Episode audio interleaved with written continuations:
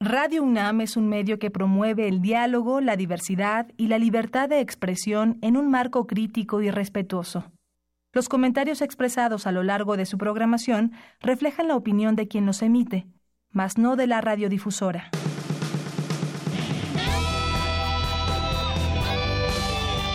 Prisma RU. Relatamos al mundo.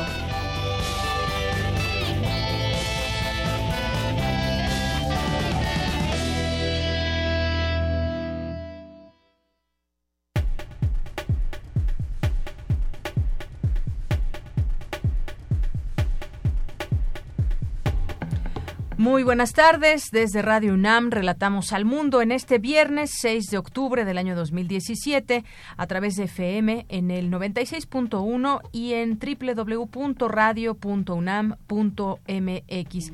Visite nuestro sitio, escúchenos por ahí o comuníquese con nosotros a través de redes sociales, en Prisma RU en Facebook, en arroba Prisma RU en Twitter y nuestro teléfono en cabina, anótelo porque tenemos regalos 55 36 43 30 yo soy Deyanira Morán y me da mucho gusto estar al frente de estos micrófonos, saludarle e invitarle a que nos escuche. De entrada hoy tenemos muchos boletos, muchos boletos para que se vayan al fútbol americano si les gusta, porque Puma CU se enfrenta contra Linces VM en el Estadio Olímpico Universitario mañana a las 12 del día. Tenemos 10 pases dobles, ni más ni menos, por si gustan, pueden marcarnos, les repito el teléfono 5536 4339 y ahí ya les vamos diciendo quiénes ganan sus boletos que tendrán que recoger hoy a más tardar a las seis de la tarde. Así que pues pónganse pilas si quieren boletos Ahí está el número a su disposición, 5536-4339. Y bueno, pues también hoy viernes tenemos eh, información universitaria, como todos los días, qué hacer en la UNAM. Eh, como han estado escuchando estos últimos días, mis compañeros Montserrat Sánchez y Jesús Morales nos dan a conocer información de muchas, muchos eventos que se llevan a cabo desde nuestra UNAM a lo largo del programa. Así que, pues, eh, durante el programa pueden ustedes escuchar estas invitaciones. Además, es viernes de Melomanía RU con Dulce Wet, que al rato estará con nosotros en nuestra segunda hora, y también Viernes de Cantera RU con mis compañeros Antonio Quijano y Virginia Sánchez. Y también, entre otras cosas, platicaremos cómo va la ayuda en Tehuantepec y en Juchitán, allá en Oaxaca, si se ha hecho llegar de manera rápida, expedita, esta ayuda que se propone desde, o que ha hecho llegar, se supone, el gobierno federal, pero también mucha gente que organizada pues ha tratado de ver que sí llegue este apoyo a estos diferentes lugares. Además, tendremos muchas otras cosas como información nacional, cultura internacional. También estaremos comentando, ayer ya no nos dio tiempo, sobre eh, Kazuo Ishiguro, Nobel de Literatura 2017. Ya tendremos oportunidad de platicar un poco al respecto, al respecto del tema. Es la una con ocho minutos y nos arrancamos con nuestro resumen informativo de hoy.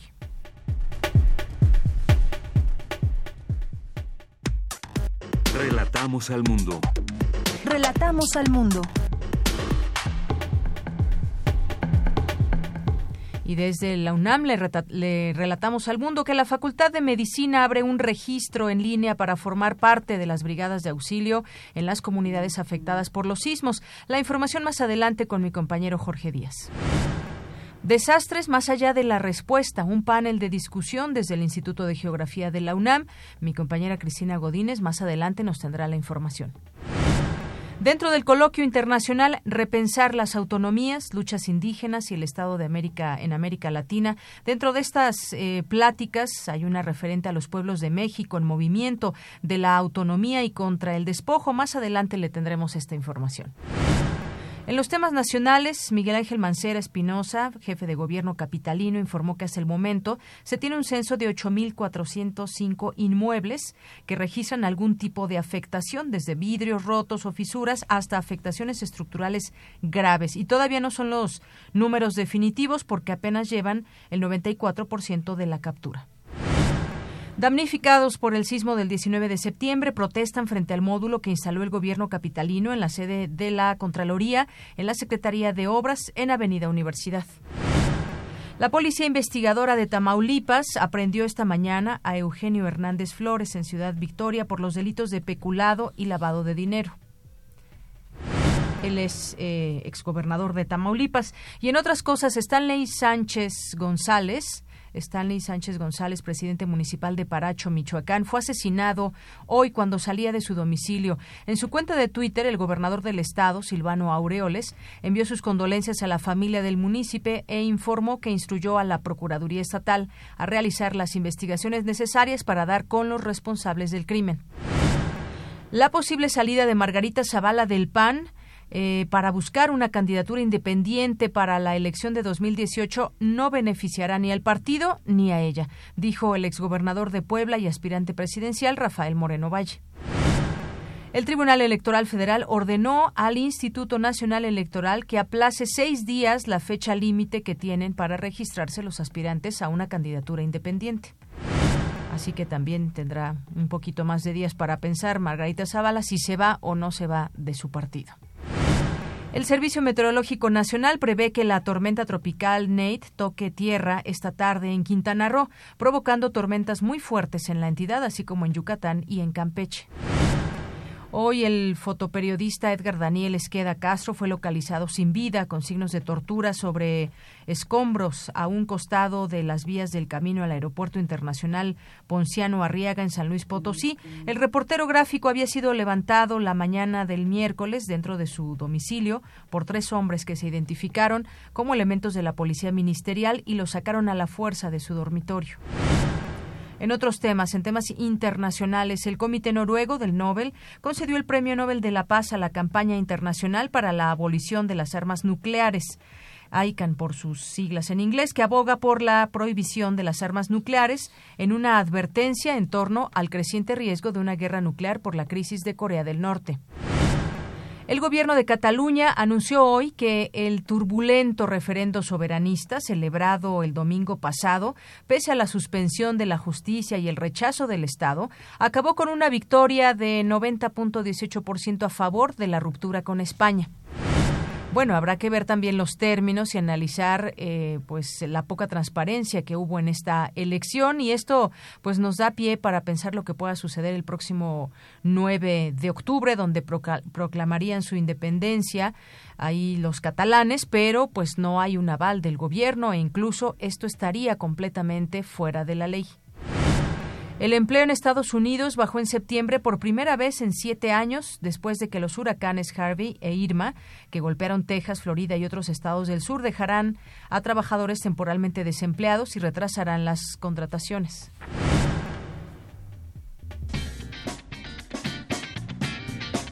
Hoy en la UNAM, ¿qué hacer y a dónde ir?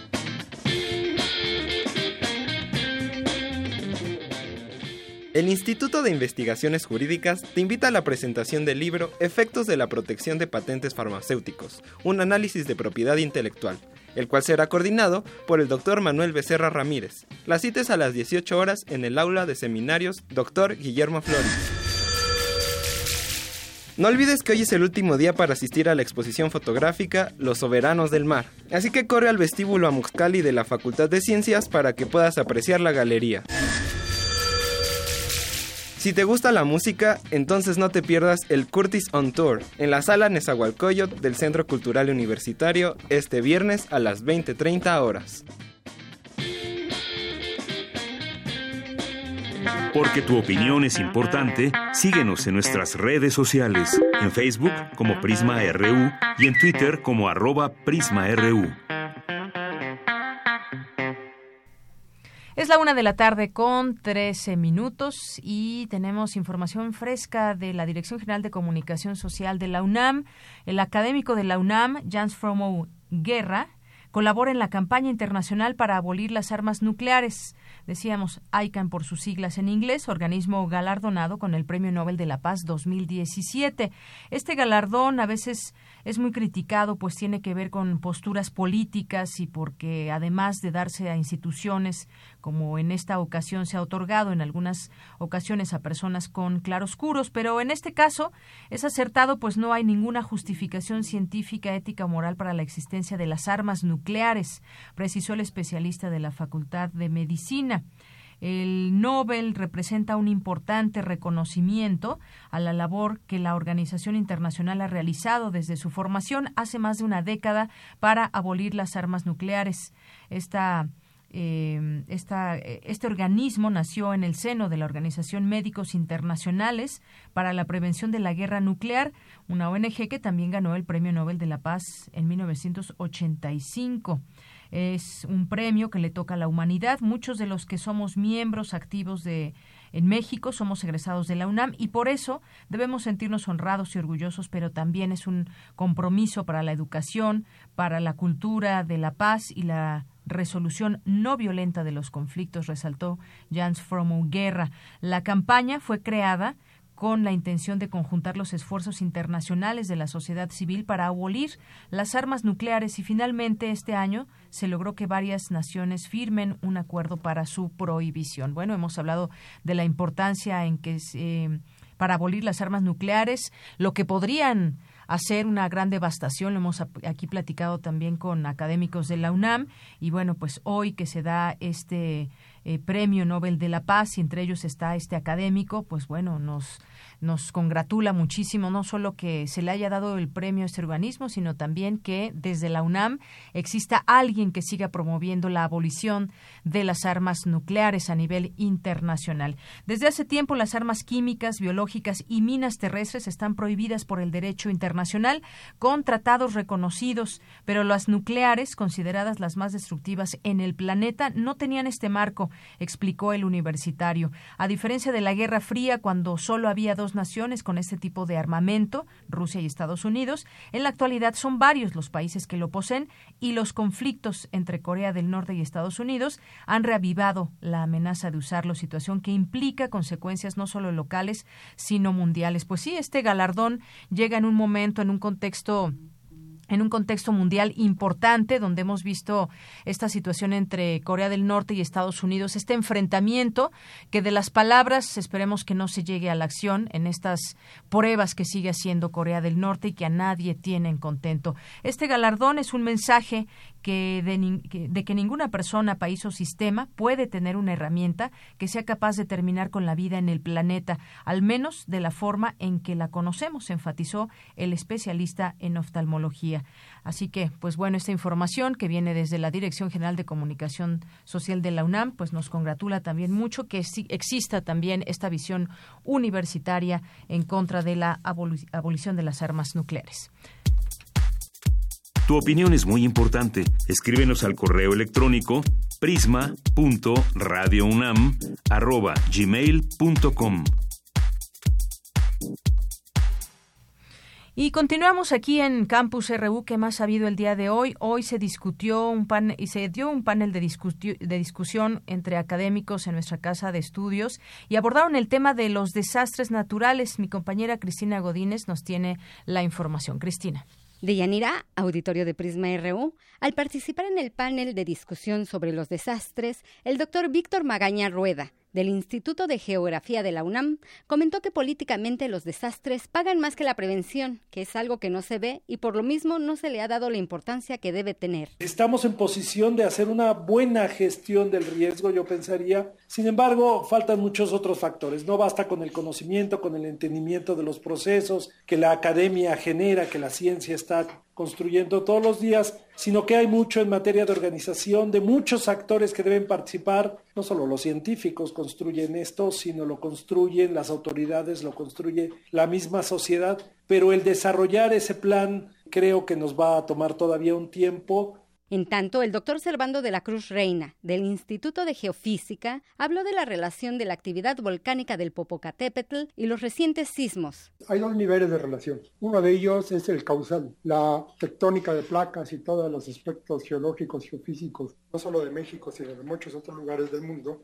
indican que tanto los grandes sismos como la actividad volcánica pues, tienen orígenes análogos. Ya en la superficie la causalidad desaparece en gran medida. Es posible que esta actividad que estamos viendo, especialmente el día de ayer, la madrugada de ayer y de hoy, haya sido mm, disparada por el sismo. Esa actividad iba a ocurrir de todas formas. El volcán está en actividad desde 1994. Eh, los dispositivos de monitoreo pues, deben ser capaces de detectar esta relación la capacidad de reconocer precursores de la actividad volcánica. En el caso particular de la actividad volcánica es el elemento fundamental en la prevención del riesgo. En contraste con la actividad sísmica que no es predecible, la actividad volcánica muestra síntomas en el volcán de que son detectables instrumentalmente si se cuenta con los aparatos adecuados. Y con base a esta actividad precursora es que se toman decisiones de tipo preventivo. Y sobre cómo funciona el sistema de alerta sísmica, el doctor Gerardo Suárez Reynoso dijo que como cualquier dispositivo es perfectible. Yo creo que como sociedad tenemos que hacer esta reflexión. Aceptar que la alerta sísmica es una extraordinaria herramienta para sismos que están a cierta distancia y aceptar que para otros sismos la prevención es la única solución. Cuando a mí me preguntan, ¿la alerta sísmica es realmente la solución para la prevención, la mitigación y aumentar la resiliencia? Yo les digo, es una de, pero para mí la mayor es un código de construcción adecuado, un código de construcción que sea respetado y la educación y la cultura de la prevención en la sociedad. No hay fórmulas mágicas, no hay aspirinas que curen. Deyanira, este es mi reporte. Buenas tardes. Gracias, Cristina. Pues muy contundente el académico, un código de construcción adecuado, en primer lugar, que se cumpla y, pues, obviamente también tener una cultura de, eh, de prevención en toda la sociedad que vivimos en un lugar sísmico. Muchas gracias, Cristina. Vamos ahora con mi compañero Jorge Díaz. La UNAM, a través de la Facultad de Medicina, abrió un registro en línea para quienes quieran formar parte de las brigadas de auxilio en las comunidades afectadas por los sismos. ¿Qué tal, Jorge? ¿Cómo estás? Buenas tardes. Deyanira, buenas tardes. Te saludo con gusto. Y pues esto porque en situaciones de catástrofe, en las que hay pérdida de hogares y, y el establecimiento de albergues, la ayuda no se requiere solo de uno o dos días, sino por semanas o meses. Esta iniciativa de Yanira te platicó comenzó el pasado 28 de septiembre y para el siete día, a las 4 de la tarde, ya se habían inscrito 289 personas dispuestas a brindar su tiempo y trabajo para ayudar a los afectados. Vamos a escuchar a Carlos Andrés García, coordinador de servicios a la comunidad de la Facultad de Medicina, quien nos habla justamente de la forma como ingresar a esta página que es www.facmed.unam.mx. Escuchemos. Este registro en línea se lleva a través de la página de la facultad. Ahí uno ingresa directamente a www.facultaddemedicina.unam y aquí tiene registro de brigadistas. Las personas pueden acceder y nos dan algunos datos que solicitamos. Nombre completo, tipo de sangre, eh, alergias, si tiene alguna comorbilidad, su edad, su escolaridad, en qué tipo de participaciones gustaría participar con nosotros y obviamente datos de contacto tenemos una base de datos. Nuestra base de datos nos permite dar el listado de todos aquellos que desean participar, las zonas que pueden abarcar, incluso ellos nos marcan si tienen posibilidad de poder salir afuera, que vayamos brigadas a Morelos, a Oaxaca, a Puebla. Las brigadas las formamos de acuerdo a las zonas que vemos que requieren o necesitan el apoyo, pero que aparte nos ponemos en contacto con autoridades o responsables del área que nos confirmen el apoyo. Entonces nosotros tenemos que asegurarnos que a donde van nuestros alumnos son zonas seguras, pero que requieren obviamente el apoyo. Bien, Deyanira, estos eh, grupos de apoyo integrados por 10 o 15 personas se forman, como lo escuchamos, eh, de acuerdo con las zonas que requieren ayuda. Y una vez que se contactan a las autoridades de, o responsables de cada, de cada área, eh, confirman que qué es lo que necesitan. Tenemos que asegurarnos, dijo el el coordinador de atención a la de servicio a la comunidad de la Facultad de Medicina, tenemos que asegurarnos de que vayan a donde realmente hagan falta. Estas brigadas son multidisciplinarias de Yanira y participan estudiantes de medicina, enfermería, odontología, química, derecho, trabajo social y población en general. Esa es eh, la información que nosotros tenemos por el momento de Yanira. Bien, pues excelente que se siga trabajando. Jorge, muchas gracias. Gracias a ti. Buenas tardes. Y bueno, pues continuemos con estos temas que tienen que ver con, con ayuda, con cómo podemos prevenir en el futuro muchos de estos eh, desastres que seguirán ocurriendo, los, los desastres naturales o al menos el potencial y depende también mucho de cómo podemos enfrentarlos. Bien, vamos ahora a irnos hasta Juchitán, Oaxaca. Allá se encuentra la presidenta municipal de este lugar, Gloria Sánchez, a quien saludo con mucho gusto. ¿Qué tal, eh, Gloria Sánchez? Muy buenas tardes. Muy buenas tardes, muchas gracias para poder eh, dirigirme a tu auditorio. Pues sí, sobre todo después de lo que se vivió desde el 7 de septiembre allá en esta zona de Oaxaca y el llamado que se hizo pues prácticamente de auxilio inmediato porque muchas muchas familias y muchas casas se vinieron abajo y bueno, pues se anunció mucho apoyo hasta allá. ¿Cómo van con ese apoyo? ¿Qué es lo que hace falta actualmente en Juchitán, presidenta? Bueno, muchas gracias. Pues después del sismo del 7 de septiembre, pues fue una catástrofe aquí en Juchitán, uno de los municipios del istmo de Tehuantepec, eh, del estado de Oaxaca, en donde más daños hubieron. Eh, pues tenemos ya un padrón, un censo de todas las casas que fueron dañadas de manera total y de manera parcial. Tenemos un registro del resultado del sismo del 7 de septiembre de 15 mil 15 mil viviendas afectadas, de las cuales 12 mil son prácticamente de pérdida total. Entonces, pues se ha de imaginar 12 mil familias en la calle y bueno, aunado a esto la lluvia que nos ha, eh, que ha, ha, habido muchísima lluvia en estos días, pues prácticamente la gente vive en situaciones bastante difíciles para poder cubrirse del agua, del sol. Esa es la situación crítica que vive Juchitán. Bueno, pues las necesidades que surgieron es de tener una lona, un nailo, algo con que protegerse. Entonces, pues también el ayuntamiento municipal con recursos propios ha adquirido eh, trece mil lonas para poder apoyar a la gente.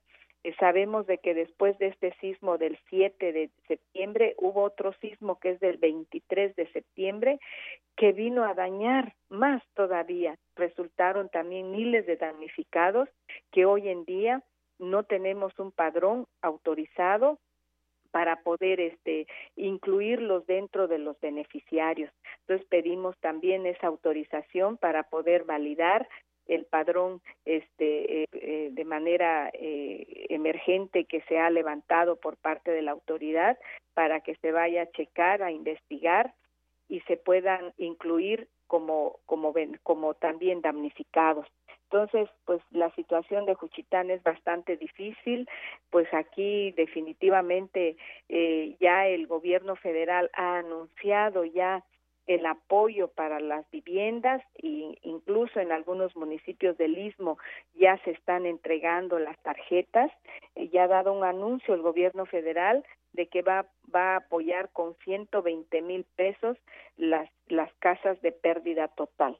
Queremos ahí manifestar de que esa cantidad es insuficiente completamente insuficiente porque pues con 120 mil en este momento eh, no es posible una una casa digna con su baño cocina es difícil. Además, aquí nosotros ponemos por delante nuestra forma de vida porque el 90% de las casas que se vinieron abajo son casas auténticas, autóctonas, casas que identifican nuestra cultura, que va de acuerdo con nuestro clima, casas de tejas, de ladrillos, en fin, casas originales de Juchitán. Y desgraciadamente hoy, si eso no logramos conservar, se escribe una nueva historia de Juchitán en donde se pierde su identidad de indígena zapoteca. Eso nos preocupa sobremanera y pues con esa cantidad de recursos no es posible y más aún que ya es una zona de, de, sísmica, se tienen que reforzar estas estructuras. Es por eso que nosotros este, pedimos una reconsideración y que realmente el apoyo sea un apoyo en donde la gente pueda dignamente construir una casita. Eh, pues nosotros el día de ayer estuvimos en la Ciudad de México, siete presidentes municipales del Istmo, en donde llegamos al Congreso a solicitar al Congreso que ahora en el presupuesto de egresos de la Federación que se va a realizar en estos meses para que consideren y, y solicitamos un, un recurso extraordinario para el rescate y la reconstrucción de Juchitán hablamos no solo de viviendas, sino de edificios públicos, porque aquí ya no tenemos palacio municipal, no tenemos mercado, no tenemos este iglesias, no tenemos casa de la cultura, en fin, todos los edificios públicos, todos están destruidos completamente. Entonces, eh, es importante poner mucha atención y poder rescatar nuestra historia y nuestra identidad. Y a eso estuvimos el día de ayer en México en el Congreso para llevar esta petición y que puedan considerar un recurso extraordinario para la reconstrucción de Juchitán. Esa es la situación crítica en que estamos viviendo el día de hoy. Esa es la situación al día de hoy, casi pues prácticamente un mes. Mañana se cumple un mes de este eh, sismo que se sintió muy fuerte en aquella en aquella zona. Nos dice usted, eh, les están ofreciendo, todavía no llega esta ayuda, pero el ofrecimiento es 120 mil pesos a cada persona que ha perdido su casa. Pero pues cuál es cuál es el plan desde su punto de vista para pues levantar Juchitán. Por una parte está este apoyo que se ha anunciado, falta que, que pueda llegar. Eh, 15 mil viviendas afectadas es un número enorme. 12 mil de ellas nos dice, según el padrón, el censo que ya hicieron, 12 mil es una pérdida total. Quizás en las otras se pueda rescatar alguna construcción dentro de la propia casa, pero en 12 mil de plano, pues es una pérdida total. ¿Cuál es el plan? Se lo pregunto porque acá hace un mes yo quisiera preguntarle, más allá de estos recursos que ustedes han utilizado, que nos dice recursos propios para lonas, por ejemplo, además de que ahora pues están con una lluvia tremenda, o han tenido días muy, muy lluviosos que también afectan. Se ha hablado de este programa de empleo temporal que se ofrece a los habitantes de Juchitán, eh, que bueno, pues es un pago de 2.300 pesos por familia, no sé a cuánto tiempo o qué es lo que les han dicho y si ya esto está en marcha o todavía no a un mes de la tragedia.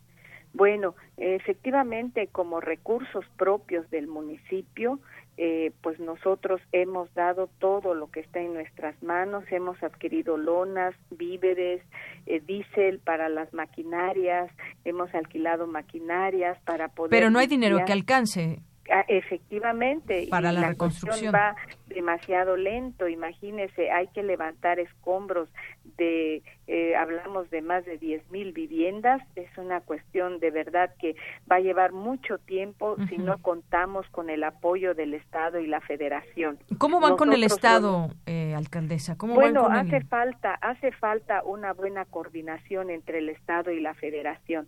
Desgraciadamente, como municipio, eh, el, todos los apoyos del Estado y la Federación, pues ellos este, se encargan de manejarlo eh, y no, no, no hay una coordinación con el municipio. Y por eso también pedimos que es importante la coordinación eh, para poder este pues estar atentos eh, a quién se está apoyando sobre todo en la transparencia de la aplicación de los recursos porque sabemos de que esta desgracia le tocó a todos sin distinción de colores y asimismo el apoyo tiene que ser de la misma manera y sin ningún sesgo político. ¿Y se ha reunido ya con el gobernador, alcaldesa? Sí, sí. ¿Y qué les ha dicho? ¿Ya les ha hecho llegar el gobierno del estado apoyo? Eh, mire, este, todo el apoyo que ha dado el gobierno del estado y federal, ellos se encargan de, distribuirlo. No ha llegado nada en manos del municipio. O sea, va directamente la, la el Estado y la Federación. Eh, sí, y ellos buscan a sus allegados, a sus gentes de que, que, distribuyan. Definitivamente, eh, desde luego que tiene un sesgo político, porque lo más importante es que el municipio participe, que vigile, que claro, vea. uno pensaría que la coordinación entre los tres órdenes de gobierno, municipal, estatal y federal, pues sea el que apreme. pero pues eso no, no hay una buena coordinación, no es lo que pedimos de estar presente en todo, somos el primer respondiente del municipio y tenemos que saber y tenemos que eh, estar al pendiente.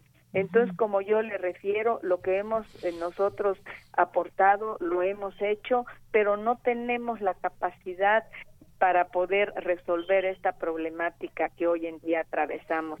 Y, y de este padrón que se, que se realizó con respecto a lo del empleo temporal, precisamente el día de ayer antier, ayer y hoy se está levantando eh, el registro de todos los damnificados del padrón de 15 mil para ser sujetos a un apoyo federal del empleo temporal de 2.370 pesos que hay un compromiso que se va a pagar para la próxima semana. Bien para la próxima semana se entregará a cada familia 2.370 pesos.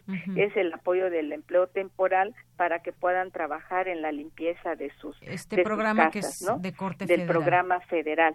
y en este padrón de 15.000 mil eh, que se ha levantado, aquí el municipio eh, estuvo muy atento en el inicio y en el recorrido, pero llevábamos 8.000 mil ya censados cuando de repente este pues eh, solitos desaparecen y regresan ya con un padrón de 15 mil ah. y prácticamente 7 mil. No tuvimos ninguna participación. Más sin embargo para no entorpecer este trabajo y no obstaculizar hemos firmado, hemos dado nuestro aval para que se puedan beneficiar, pero sí reclamamos y pedimos coordinación y respeto a nuestra autonomía municipal para caminar juntos los tres niveles de gobierno. Entonces, ese es el apoyo que viene ya para la siguiente semana, lo del empleo temporal y que posteriormente eh, se, vendrá ya el apoyo para las viviendas.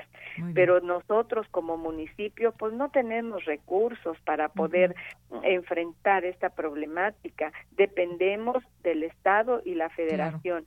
Tan es así que andamos caminando en el Congreso para ver que se puedan autorizar recursos extraordinarios para la reconstrucción y el rescate de Juchitán con este proyectos con rubros bien bien etiquetados para que se pueda eh, ver que se haga lo que lo que se ha autorizado claro los, los tendrá que haber los tendría que haber más bien. Ojalá que en este llamado que hace usted y en el llamado además urgente que hace la propia población, pues se dé la atención que requiere a Juchitán para que se levante, eh, porque es una zona muy afectada de Oaxaca, entre otras, porque no es la única, pero pues ahí debemos estar muy atentos y muy de cerca a los apoyos que ya se, ya se autorizaron de parte del gobierno, de parte del gobierno estatal y federal, porque como le decía, pues no hay dinero que alcance del propio municipio. Pues yo le agradezco mucho estos minutos aquí en Prisma RU de Radio UNAM, donde relatamos al mundo también lo que sucede en lugares como Juchitán. Muchas gracias. Gracias a ustedes y estamos al pendiente de cualquier momento para poder continuar con la información. Muy bien, hasta luego. Hasta luego. Muy buenas tardes, Gloria Sánchez, presidenta municipal de Juchitán, Oaxaca. Aún en escombros y ojalá que esta ayuda siga, siga haciéndose efectiva poco a poco y pues en este plan no sabemos cuánto tiempo llevará y retomará su vida cotidiana este lugar. Vamos ahora hasta otro lugar de Oaxaca, Tehuantepec. Ahí se encuentra Yesenia Nolasco, también presidenta municipal de este lugar de Tehuantepec. ¿Qué tal, Yesenia? Muy buenas tardes. Hola, muy buenas tardes. Muchísimas gracias por el espacio y un saludo a todas que, que se escucha a través de la radio.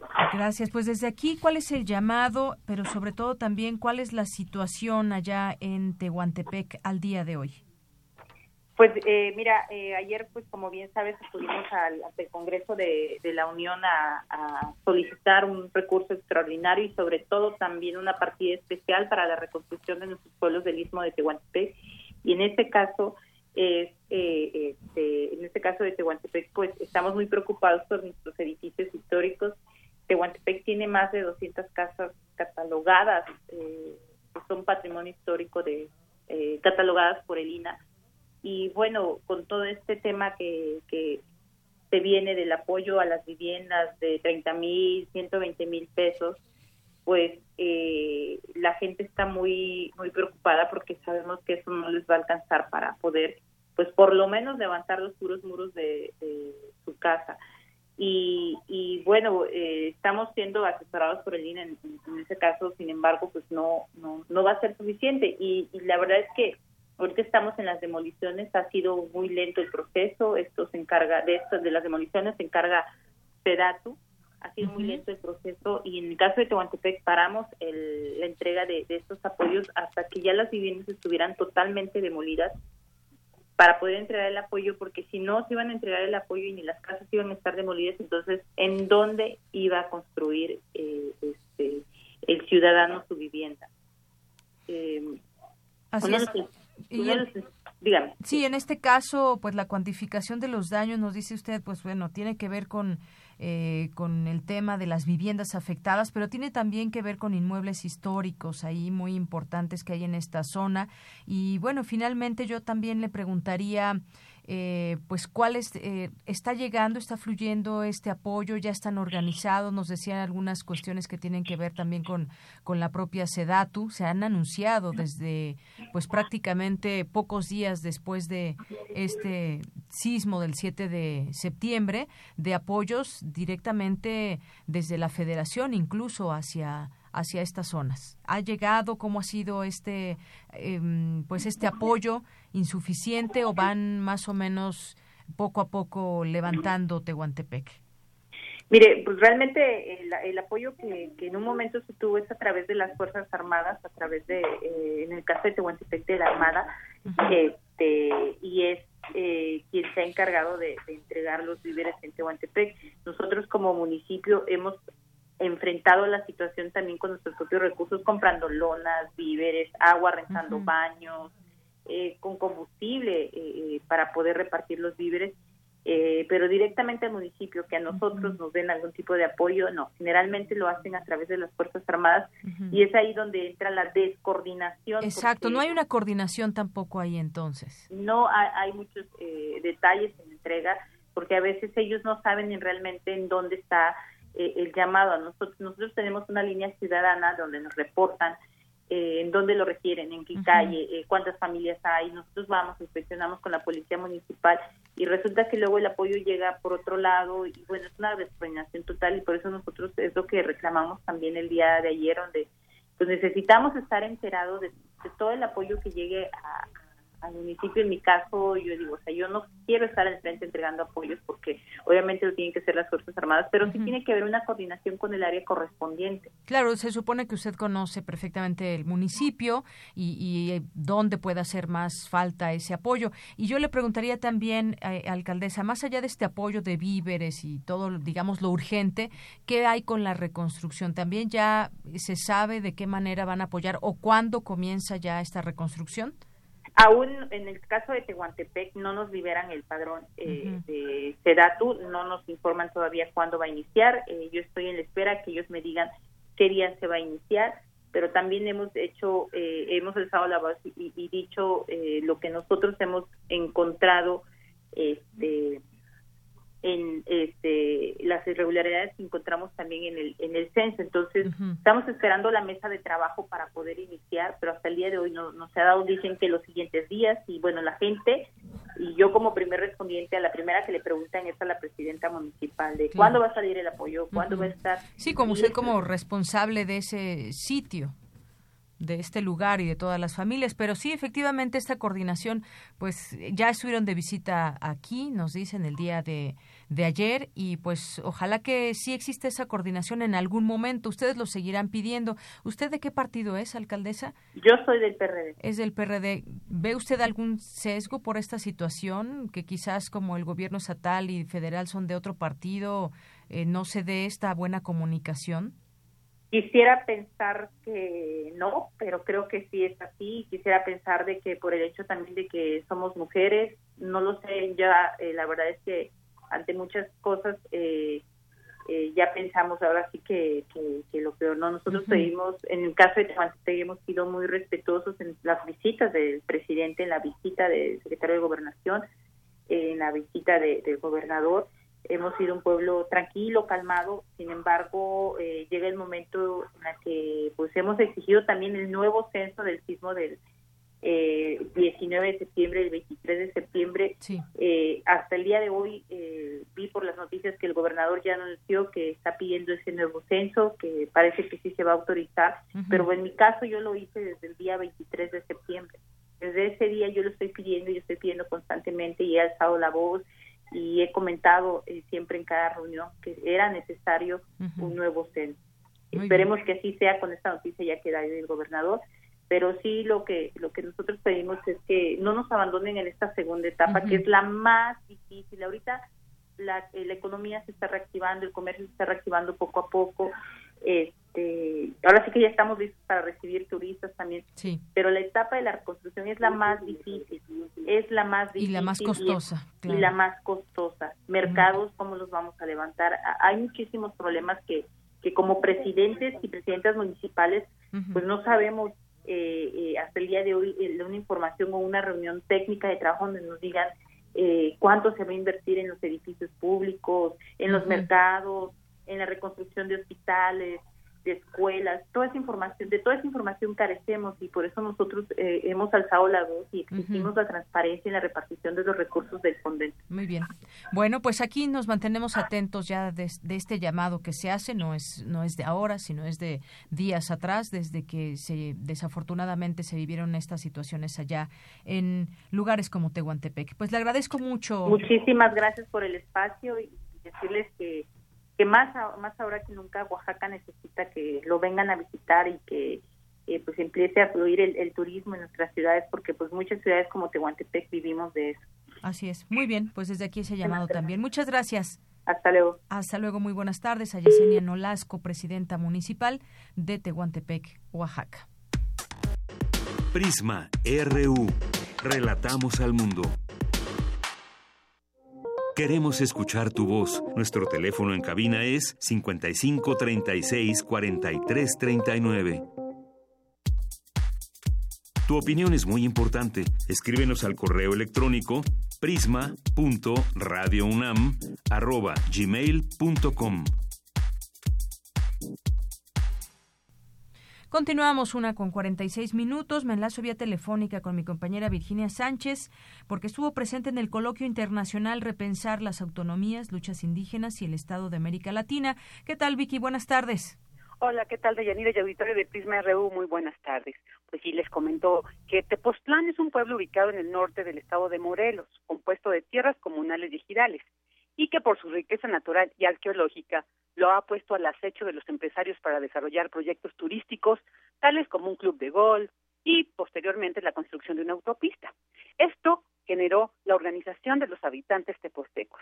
Así lo señaló Verónica del Frente Unido por Tepoztlán durante la mesa Los Pueblos de México en Movimiento por la Autonomía y contra el Despojo, que forma parte del coloquio internacional Repensar las Autonomías, Luchas Indígenas y el Estado en América Latina, que organiza el Centro de Investigaciones sobre América Latina y el Caribe de la UNAM. Escuchemos a Verónica.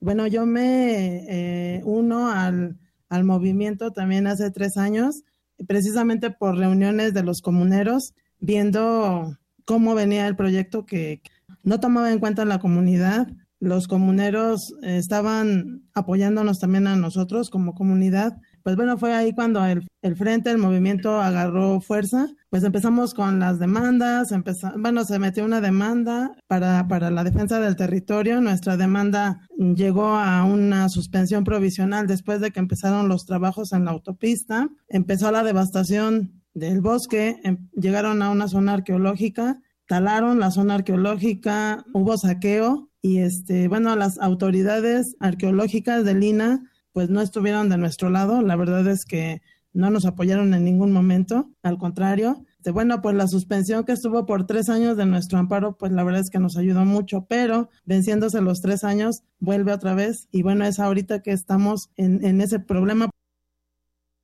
Y bueno, también dentro de este tema de las autonomías y la lucha indígena, eh, de la lucha que ha librado el pueblo de San Salvador Atenco en contra del despojo de sus tierras para la construcción del nuevo aeropuerto de la Ciudad de México y que lo ha convertido en uno de los movimientos campesinos más importantes del país. América del Valle, representante del Frente de Pueblos en Defensa de la Tierra, también presente en el coloquio, reafirmó la importancia de mantener la organización y la praxis para alcanzar los objetivos, aunque estos, comentó, no se puedan ver en lo inmediato. Es decir, en 17 años nos ha pasado de todo a todos. Y cuando volteo a Tenco, digo, en la torre, ¿cómo le vamos a hacer? Bueno, tal vez no vamos a ganar las batallas que veníamos ganando, pero la guerra no ha terminado. No ha terminado y sabe, dirían nuestros abuelos, sabe Dios cuándo va a terminar. Sabe si nos va a tocar ver algo de eso que nosotros estamos tratando de sembrar, construir. Pero mientras tanto no nos queda de otra. Lo tenemos que seguir haciendo. Y de ahí que decimos Gracias a todos los pueblos por la lucha que dan. Gracias por levantarse, por rebelarse, por organizarse. Gracias a cada estudiante que sale eh, del aula y empieza una praxis con esa teoría que siempre va a ser necesaria, pero que, que no va a valer mucho si no la ponemos en práctica.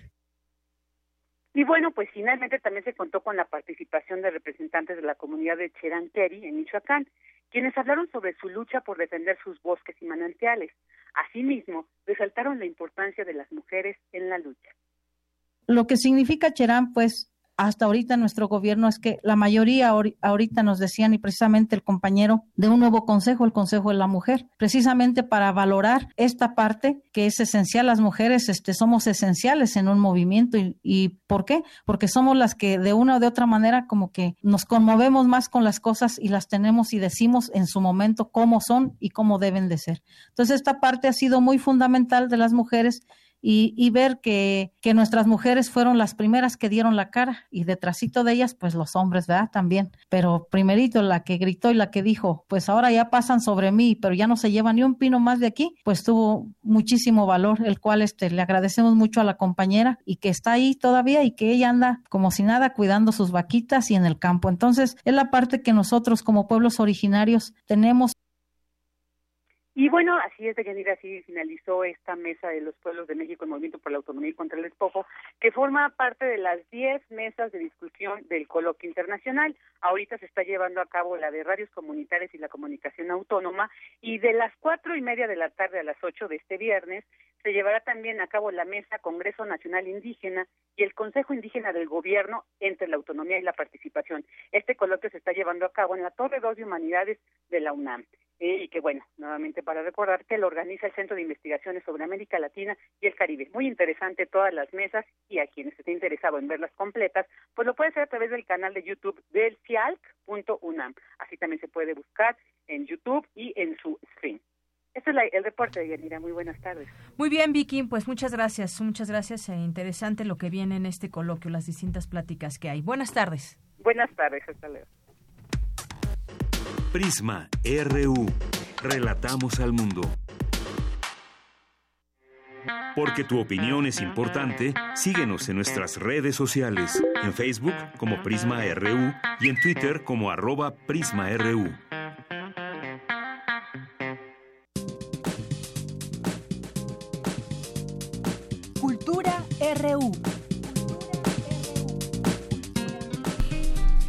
Con 52 minutos, entremos a Cultura con Tamara Quiroz. Tamara, buenas tardes. Deyanira, muy buenas tardes, me da mucho gusto saludarte. Aprovecho la oportunidad para mandarles un abrazo sonoro a todos los que esta tarde nos acompañan. Espero que se encuentren bien, ya más tranquilos y también ya más relajados.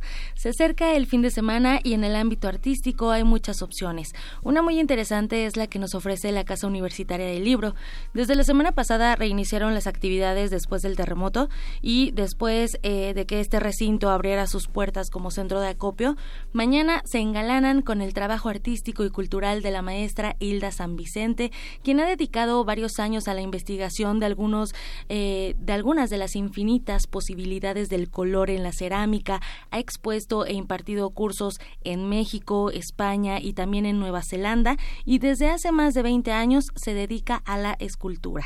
Hace unas horas tuve la oportunidad de platicar con ella con motivo de la exposición titulada De Vegetal Líquido, que inaugura mañana en la Casa Universitaria del Libro. Y bueno, me encontré no solo con una gran artista, sino con una gran persona. Entre las cosas que platicamos, y, que es un tema recurrente y que está muy presente, es cómo el arte nos brinda una oportunidad para seguir adelante a pesar de las adversidades, a pesar de los acontecimientos también naturales que han afectado gran parte de nuestro, de nuestro país, de nuestro México. Y bueno, la maestra San Vicente comienza platicándonos de Catástrofe y Palabra, un artículo escrito por Armando González en Milenio y también nos platica cómo se ligan estos acontecimientos precisamente con el arte. Vamos a escuchar.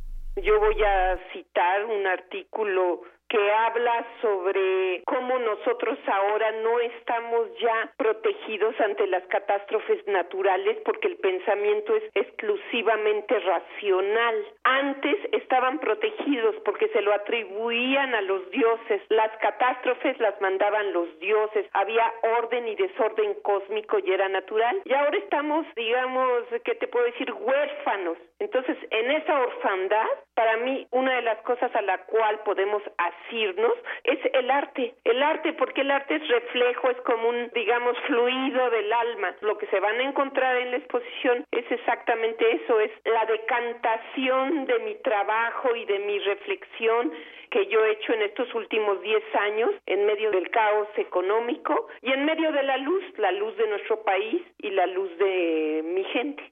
Eh, la exposición se llama De vegetal líquido. Y yo, como soy Puma, porque yo estudié mi primera formación humanista fue en la UNAM, Facultad de Medicina y Facultad de Economía, aunque después me estudié cerámica, dije feliz de exponer en la UNAM, yo siempre he amado a la universidad y la casa es preciosa y la pieza, digamos, que inicia la exposición que se llama El Manto, por el manto vegetal y el manto que son las alas del águila que protege el mundo, pues quedó perfecto en el vestíbulo de la Casa Universitaria del Libro, así es que estoy feliz. De ir Auditorio escucharon a la maestra San Vicente. Eh, yo me quedo con esa palabra que ella nos comparte, ¿no? El arte es un fluido del alma qué bonito, a veces no nos dejamos fluir. Y qué mejor que hacerlo con, con estas exposiciones. De vegetal líquido, es, es una exposición en donde la materia se es transformada por la artista para convertir sus esculturas en un mundo vegetal y que nos permitirá también conocer ese gran corazón, ese pensamiento de la maestra Hilda a través del arte y de la estética de su trabajo. Muy bien, pues sí, el arte salva, ¿no? También decía y pues finalmente también y lo hemos platicado aquí es el es la huella que deja también muchos acontecimientos que pasan todos los días en el mundo. Esta exposición que es, digamos, un, tanto, un tanto orgánica por medio de la cerámica, que también, bueno, parte de, digamos, de una artesanía, eh, nos también nos muestra esa esa forma en cómo a veces la naturaleza o nos olvidamos de ser orgánicos, ¿no? Con la tecnología o con otros pues sí, con el paso del tiempo, con el futuro nos olvidamos de, de, dónde somos y a veces, eh, yo le platicaba a la maestra Hilda, ¿no? A veces vamos caminando por la calle y, y lo único que pisamos es el, el, concreto y a veces alguna chispa de, de vida resalta, ¿no? La, la, naturaleza siempre busca, siempre busca eh, su lugar su lugar que a veces le quitamos. Así es, y nosotros también nunca debemos de, de dejar de, de, verla porque ahí está y siempre agradecerle a todo a todo lo natural que es desde un árbol, el cielo, todo lo que tenemos alrededor. Así es, Deyanira, y bueno, de, de vegetal líquido eh, es una, ya es esta exposición, y si quieren conocer más de la labor artística de la maestra Hilda San Vicente, pueden acudir mañana en punto de las 13 horas a la Casa Universitaria del Libro, ubicada en la calle Orizaba número 24 en la colonia Roma. La entrada es totalmente libre. Y así, de fondo, escuchamos música de Alex Mercado.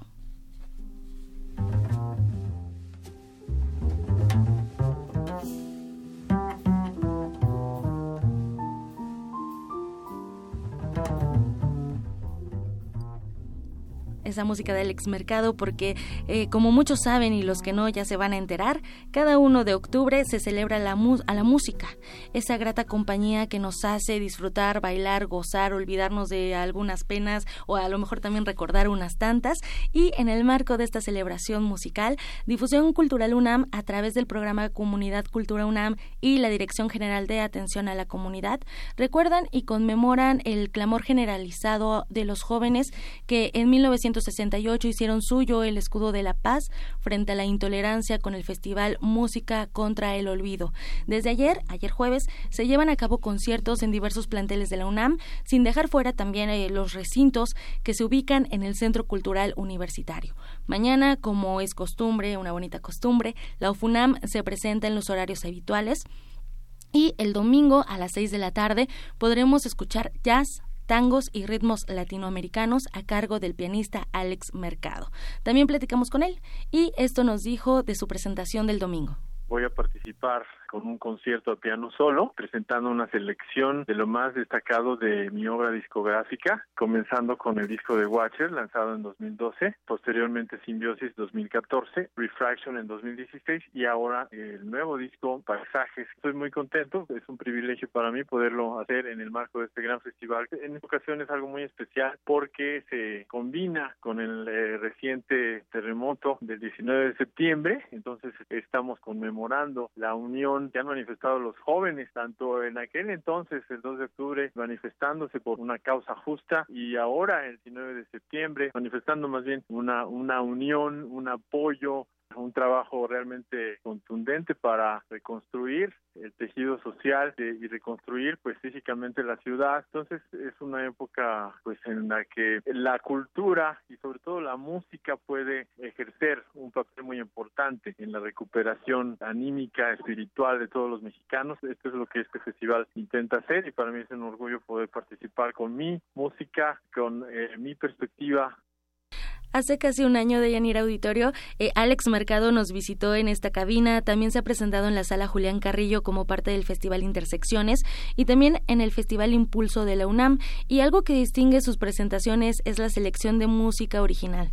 Así que pueden escuchar eh, pues todo este repertorio que él ya nos, nos contó y que nos tiene preparados, preparado en la sala Carlos Chávez del Centro Cultural Universitario a las 6 de la tarde el próximo domingo 8 de diciembre de Yanira. Así es, y tenemos también. De diciembre. 8 de octubre, Ya, estoy muy alejada de la realidad.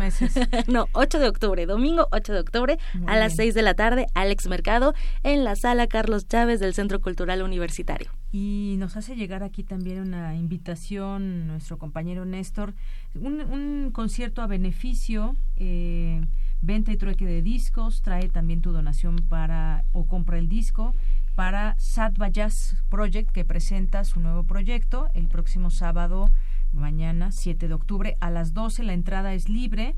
La entrada es libre. ¿En dónde?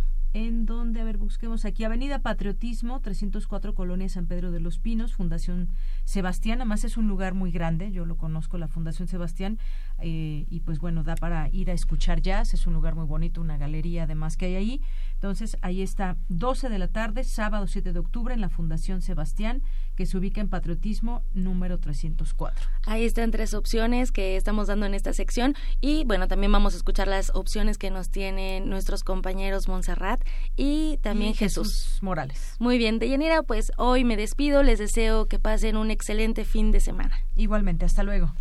Y después nos vamos a un corte también.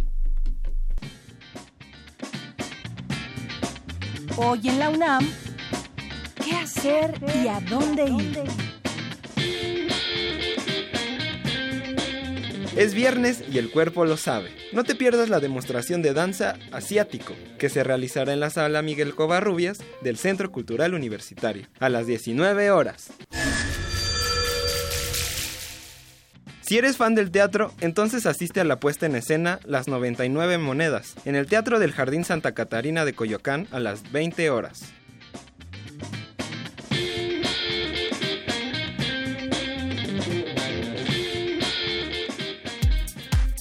Prisma RU. Relatamos al mundo.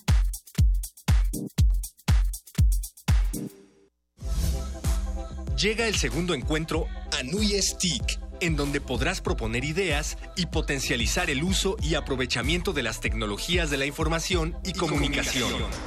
El eje temático del evento será Los retos de las tecnologías de la información y comunicación en las instituciones de educación superior te esperamos el 4, 5 y 6 de octubre del 2017 en el Centro Universitario de Ciencias Económico-Administrativas, CUSEA, de la Universidad de Guadalajara, Guadalajara, Jalisco. Para registrarte solo ingresa a la página de Anuyes, www.anuyes.mx. ¿A dónde voy? ¿A dónde vamos los mexicanos? Tenemos que acabar con la inseguridad, con la corrupción, con la desigualdad. Entonces hay que participar, porque mi país me importa, yo tengo que... Formar parte de él. Entender que todos, todas somos México. Trabajar, participar, decidir, exigir. No dejarlo a los demás. Tengo que decidir y actuar porque mi país me importa. México soy yo. Instituto Nacional Electoral, INE.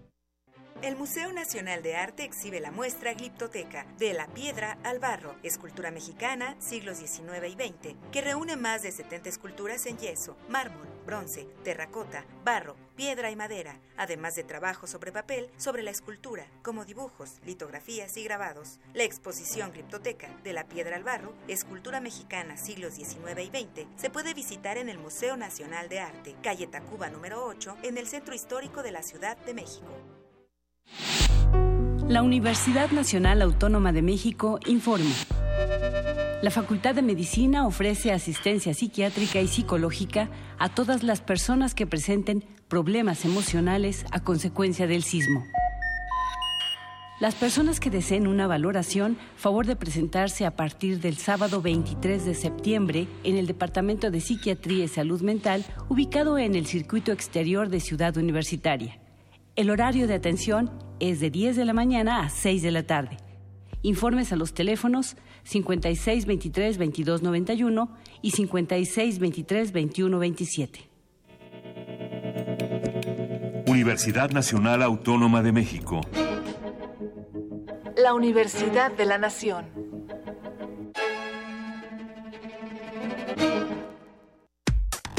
Relatamos al mundo. Relatamos al mundo.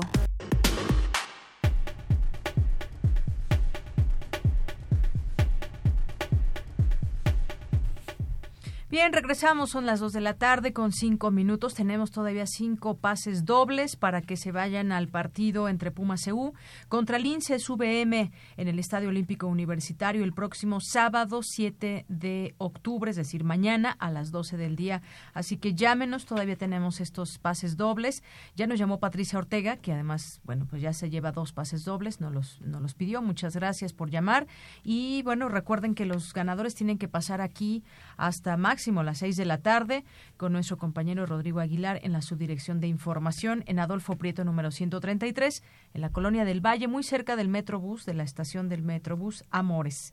Así que bueno, pues continuamos con la información y nos vamos con mi compañera Virginia Sánchez, Cine Minuto. El 30 de octubre se cierra la convocatoria para la comunidad universitaria para que participe en el concurso de Cine Minuto sobre ciudadanía sexual.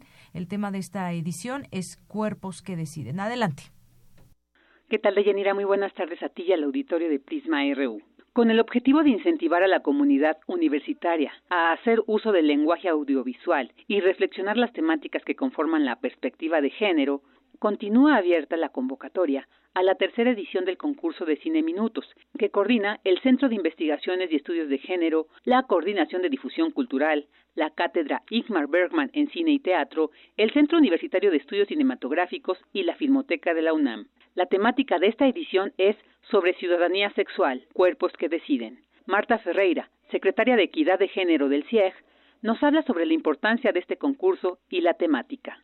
El proyecto de Cine Minuto es importante porque estimula la creatividad, es a través de recursos que los chicos y las chicas tienen a mano. Digo chicas y chicos porque en general es un formato que utilizan ellas, no porque esté circunscrito a jóvenes. Puede participar cualquier persona que esté en la UNAM con credencial vigente. Este Cine Minuto es un formato que nos gusta mucho porque es muy ágil, el máximo son tres minutos. Ese es un objetivo. Entonces eso estimula la participación. Y entonces al unir eso con un objetivo tan importante para la agenda de género, que son los derechos reproductivos, los derechos sexuales, el derecho de acceso al propio cuerpo y de decisión con el propio cuerpo, se unen dos mundos. Uno, por un lado, la fuerza comunicadora de ese formato de tres minutos y por otro lado, la fuerza del proyecto de la agenda que tiene que ver con la agenda feminista, con la agenda de género, que es conseguir y lograr el dominio, control, decisión del propio cuerpo. Ferreira nos detalla la perspectiva e importancia de la temática de esta edición cuerpos que deciden. Los cuerpos que deciden son cuerpos que resisten, son cuerpos que resisten al formato de género, al formato este tradicional que dice cómo deben ser los hombres o cómo deben ser las mujeres, cómo es la feminidad o cómo es la masculinidad. Esa resistencia es lo que estamos pidiendo que se exprese en esos tres minutos. Entonces pueden ser muchísimas cosas. Nosotros lo pensamos como un homenaje sentido y sincero a 40 años de lucha por el logro de la interrupción libre del embarazo en la Ciudad de México. Pero claro, no íbamos a circunscribir circunscribir el tema solo al aborto, pero sí al derecho de acceso al propio cuerpo, del derecho a decidir sobre el propio cuerpo.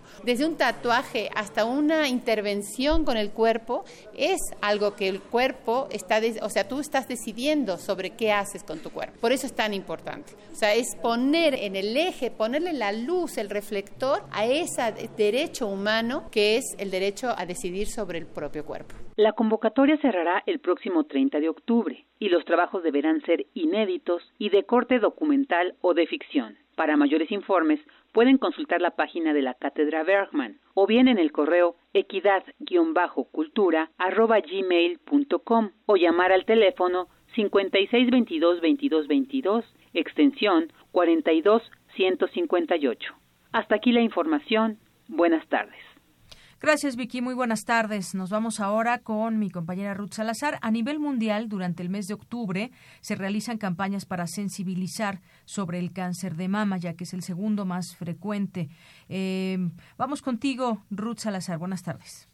Deyanira, buenas tardes. Así es, el mes de sensibilización sobre el cáncer de mama, que se celebra en todo el mundo cada mes de octubre, contribuye a aumentar la atención y el apoyo prestados a la sensibilización, la detección precoz, el tratamiento y los cuidados paliativos.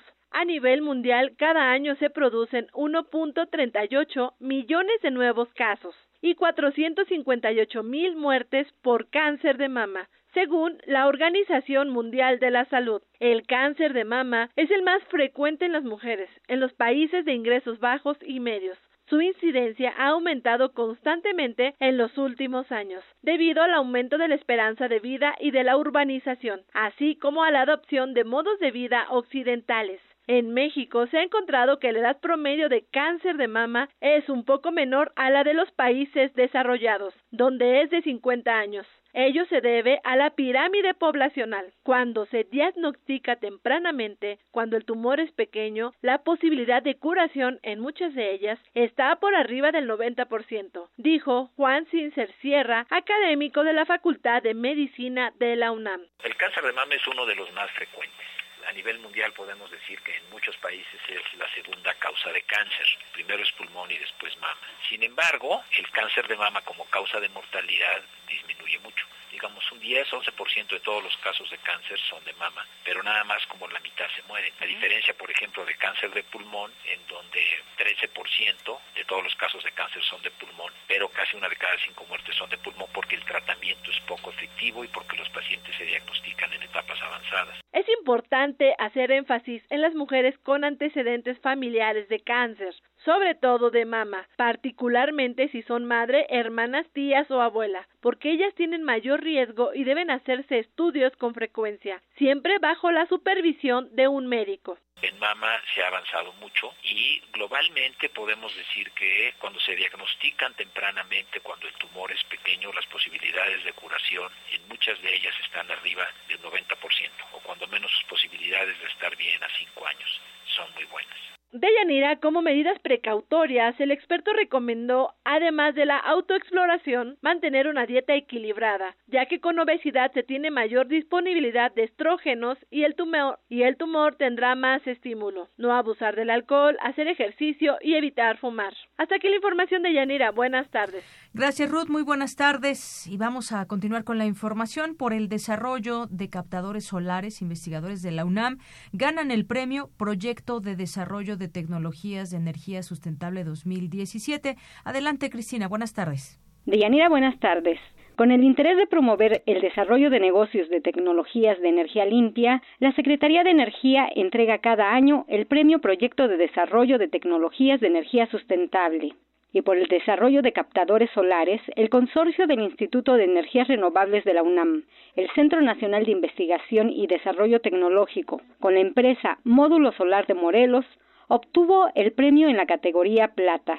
Escuchemos al doctor Isaac Pilatovsky, investigador del Instituto de Energías Renovables de la UNAM. Fue un premio que fue abierto a toda la comunidad se distinguían empresas sólidas, empresas que invierten en desarrollo tecnológico en innovación, así como instituciones académicas que sustenten desarrollos tecnológicos con un grado de avance, ¿no? Entonces estas dos fórmulas se combinan a través de este premio, entonces la Secretaría otorga recursos y financiamiento para que esto se concrete y que las empresas interesadas en el área de las energías renovables y limpias puedan apoyar los desarrollos tecnológicos de universidades e institutos. Había mucha competencia, de hecho nosotros es uno de los pocos casos que hemos tenido en nuestra institución donde las empresas se nos acercan para hacer consorcios y llevar a cabo la comercialización de nuestros productos.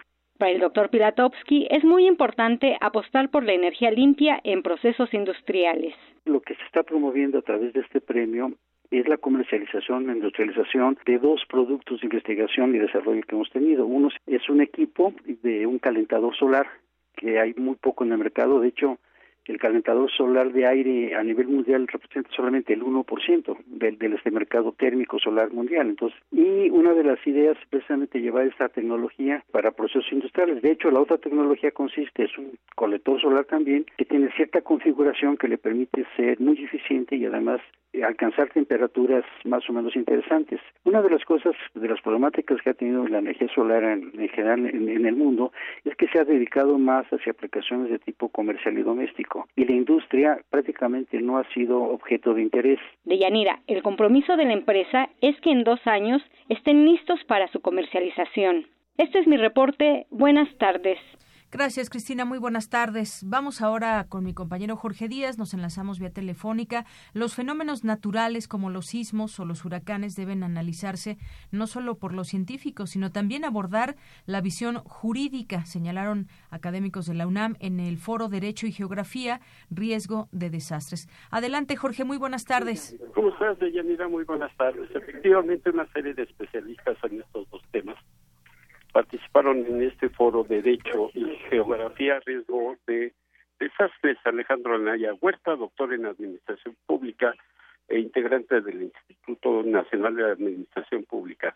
Eh, habló de eh, aquel sismo que se registró en Italia, eh, en el Aquila, donde cientos de personas murieron y todo esto acabó en el encarcelamiento de nueve científicos a quienes culparon justamente de que le hayan dicho a la gente, bueno, pues pueden irse a sus casas tranquilos porque los sismos no son predecibles.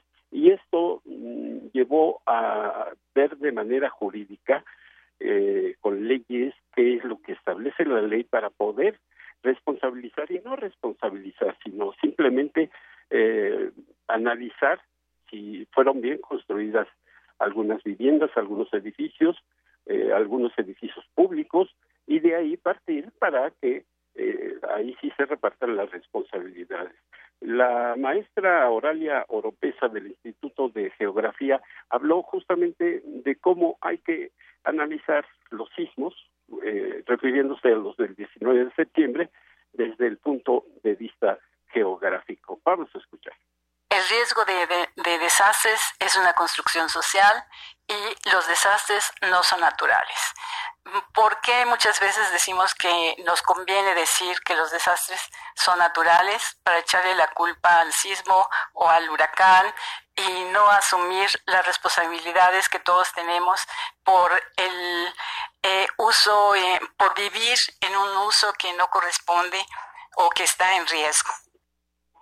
Justamente esto se otorgan permisos de uso de suelo a diestra y siniestra por parte, en este caso, de delegaciones políticas del propio gobierno de la Ciudad de México e incluso del gobierno federal. Pero quien fue más directo de Yanira fue el ministro José Ramón Cosío, quien eh, habló justamente de la visión jurídica que hay que darle a este tipo de temas. Escuchemos si revisan esto, el índice de geografía de México de los dos tomos, que fue lo que a mí me eh, generó la curiosidad de venir a buscar al instituto, es increíble la cantidad de cosas que están ahí, que están ahí, que son reguladas, regulables o que tienen que ser informadoras del derecho, es decir, hay una relación. Muchas veces hablamos de interdisciplinariedades multidisciplinariedades, sí, pero este es un caso real, no este no es un caso ficticio. Si nosotros no tenemos conocimientos duros, estamos perdidos. Y si ustedes no saben dónde poner normativamente, bueno, pues hacen teorías, hacen buenos escritos, etc., pues no tienen ninguna implicación jurídica porque no saben esta otra forma. Entonces creo que es bien interesante y ojalá de verdad que no sea el último, que podamos tener otros encuentros. Hay personas muy, muy distinguidas en Colegio Nacional, que saben muchas cosas, que se puedan empezar a hacer este tipo de cosas y me parece que entonces sí generamos herramientas normativas, herramientas de conocimiento que tienen implicaciones sociales. Y justamente de Yanira, durante todos estos días se ha estado hablando o se han visto los eh, aspectos sociales, geográficos, geológicos, de atención médica, de atención de desastres, pero pocos se han, eh, eh, se han enfocado a la situación jurídica, eso es las leyes, qué es lo que permite la ley, qué construcciones son las que se permiten. Y aquí en la Ciudad de México, vaya, que tenemos una serie de anomalías en ese aspecto de Yanira. Así es, Jorge. Pues muchas gracias por esta información y eh, el ejemplo que ponías al inicio creo que también pues es muy ilustrativo el de Aquila allá en Italia. Así es. Eh, pues nosotros eh, seguimos en este tema porque, te repito, mm, se han tratado desde muchos desde muchas aristas este tema de los hijos. pero acaba, bueno, surge en este momento la cuestión jurídica en donde hay que tener mucho, mucho cuidado. Así es, también a tomarse en cuenta. Muchas gracias, Jorge. Gracias a ti. Muy buenas tardes. Relatamos al mundo. Relatamos al mundo. Mañana en la UNAM, ¿qué hacer y a dónde ir? La Dirección General de Divulgación de la Ciencia ha planeado un excelente viernes para ti, con la charla de anfitriones Imagenología, Energía en Movimiento, a las 13 horas en el Museo de la Luz. Porque los viernes son para ver películas, no te pierdas la proyección de Tapet a las 14 horas en el Museo de la Luz. Por su parte, la Facultad de Derecho espera poder verte en la conferencia El Derecho al Bien Morir, un análisis jurídico y ético, a las 9 horas en el auditorio Isidro Favela. Continuamos, son las 2 de la tarde con 20 minutos. Seguimos aquí en Prisma RU en el 96.1 de FM. Vamos a entrar a otro tema. Tiene que ver con esta aprobación por parte de los diputados de la Ley General de Desaparición Forzada. Para hablar del tema, tenemos ya la línea telefónica a Chacel Colorado. Ella es coordinadora de incidencia en políticas públicas en Amnistía Internacional México. ¿Qué tal, Chacel? Buenas tardes. Hola, buenas tardes. Un saludo a todo el auditorio.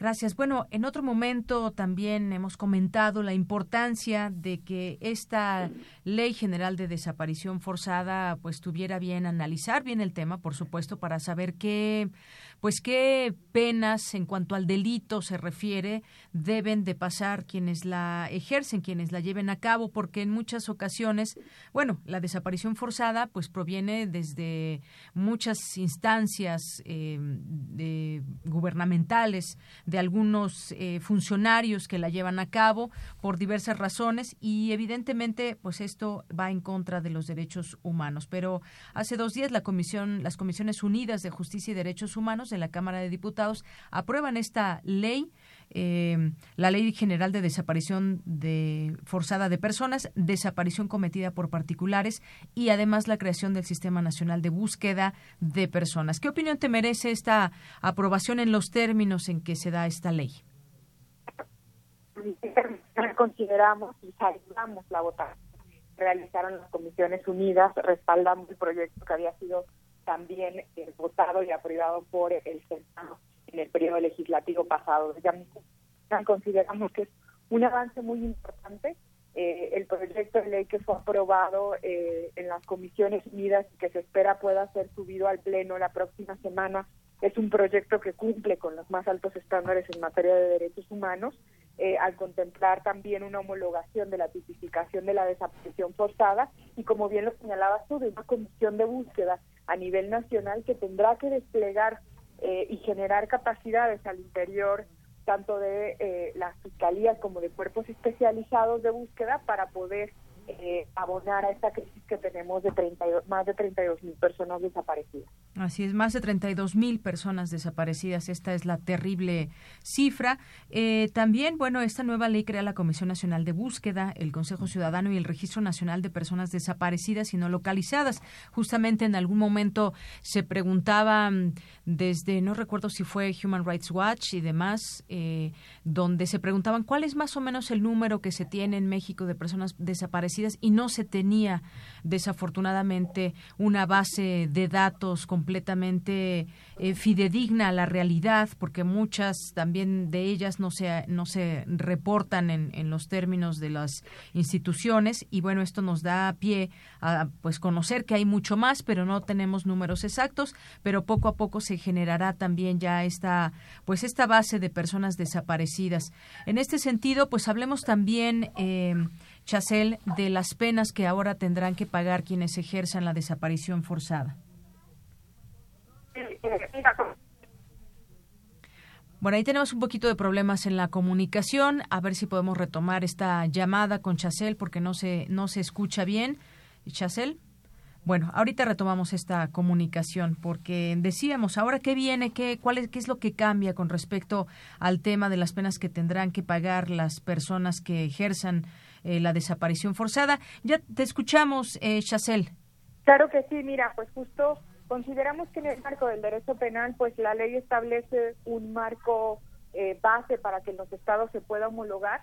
Ciertamente el tema de, las penas, así como las atenuantes, agravantes, eh, es un tema también que es una base a partir de la cual se homologan las legislaciones alrededor de los estados y eso es bastante importante en una legislación en esta materia.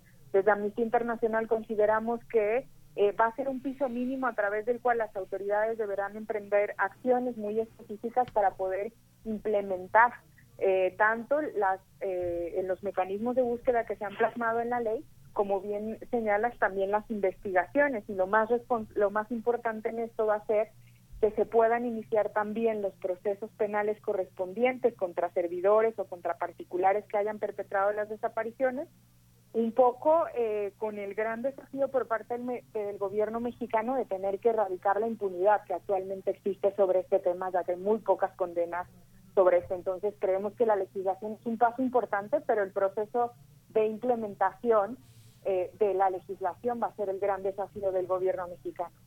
Así es, es un gran desafío. Se habla, por ejemplo, de los, los eh, tipos penales que concreta que quien incurra en el delito de desaparición forzada recibirá una pena de entre 40 a 60 años de prisión, de 10 mil a 20 mil días de, de multa. Establece también que comete el delito de desaparición forzada el servidor público o particular que con la autorización, apoyo o aquiescencia de otros funcionarios o particular prive de la libertad a cualquier, en cualquier forma a una persona no proporciona información sobre la misma, su suerte, destino o paradero. Y cuando se trate de niñas, niños y adolescentes, respecto de quienes haya noticia, reporte o denuncia de desaparición, se iniciará una carpeta de investigación en todos los casos y se emprenderá la búsqueda de manera inmediata y diferenciada. Esto todo con conformidad al protocolo especializado en búsqueda de personas menores de 18 años de edad que corresponda. Y esto incluye pues muchas llamados, eh, Chacel, eh, muchas situaciones que se dan cuando pues se roban a menores de edad y muchas veces caen en las manos de la trata de personas, muchas veces en la explotación sexual o laboral también. Claro que sí, en ese sentido la ley eh, efectivamente contempla también nuestras posibilidades de aún en estos supuestos de trata de personas que, que viene ha señalado o la sustracción de menores que también es algo que incluye la legislación en los tipos en los tipos penales sanciones para los funcionarios también establece por primera sanciones para quienes omitan realizar acciones inmediatas de búsqueda y yo creo que ese es también un gran logro de las familias que han acompañado este proceso de creación de la ley y pues habrá que seguir impulsando que las autoridades den cumplimiento a la legislación, ¿no? Así es, esto se trata de ya una vez que esté completamente todo aprobado, que esté en acción y que realmente se cumpla, porque pues esta ley yo creo que fue empujada por muchas voces, por muchas organizaciones, por la propia sociedad civil harta de pues no tener eh, justicia, pero sobre todo muchas veces la impunidad, que el castigo que no llegó en muchas ocasiones a los propios funcionarios que llevan a cabo estas estas prácticas o servidores públicos. Así que pues esto es una un logro civil, podríamos decirlo también de esta manera, y ahora pues a estar muy pendientes de que todo esto se cumpla y tratar de que se acabe la impunidad, una situación que de pronto parece muy difícil en México. Claro que sí. Pues muchas gracias, Chacel. Al contrario, muchas gracias a ustedes. Hasta luego, muy buenas tardes.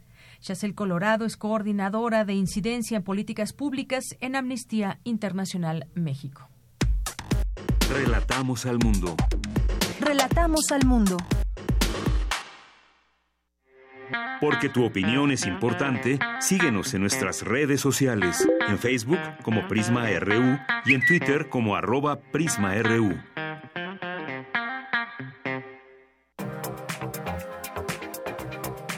Internacional RU.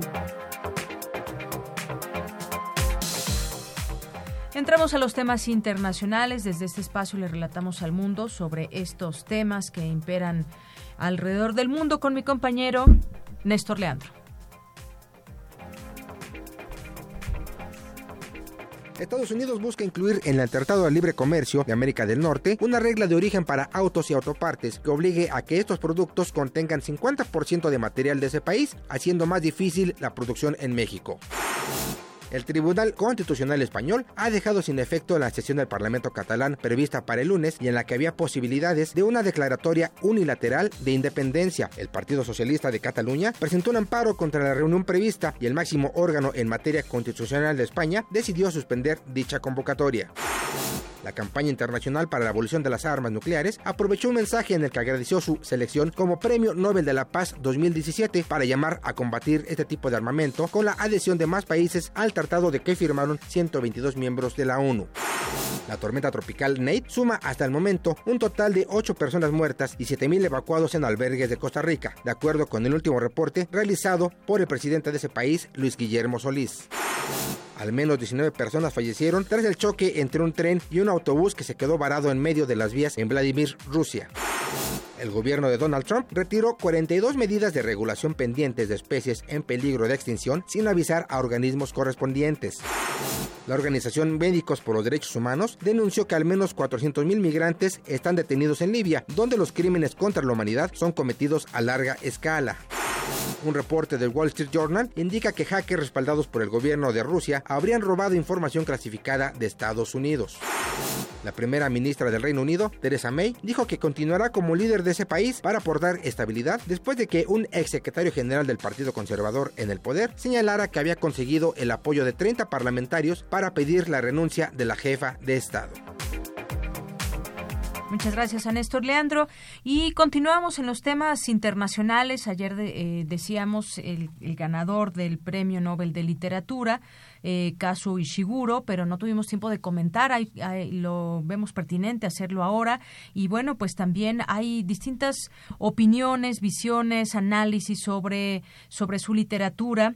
Eh, desde la UNAM también se opina y Kazuo Ishiguro, quien en sus novelas de gran fuerza emocional ha descubierto el abismo bajo nuestra ilusoria sensación de conexión con el mundo, se hizo merecedor al Premio Nobel de Literatura 2017.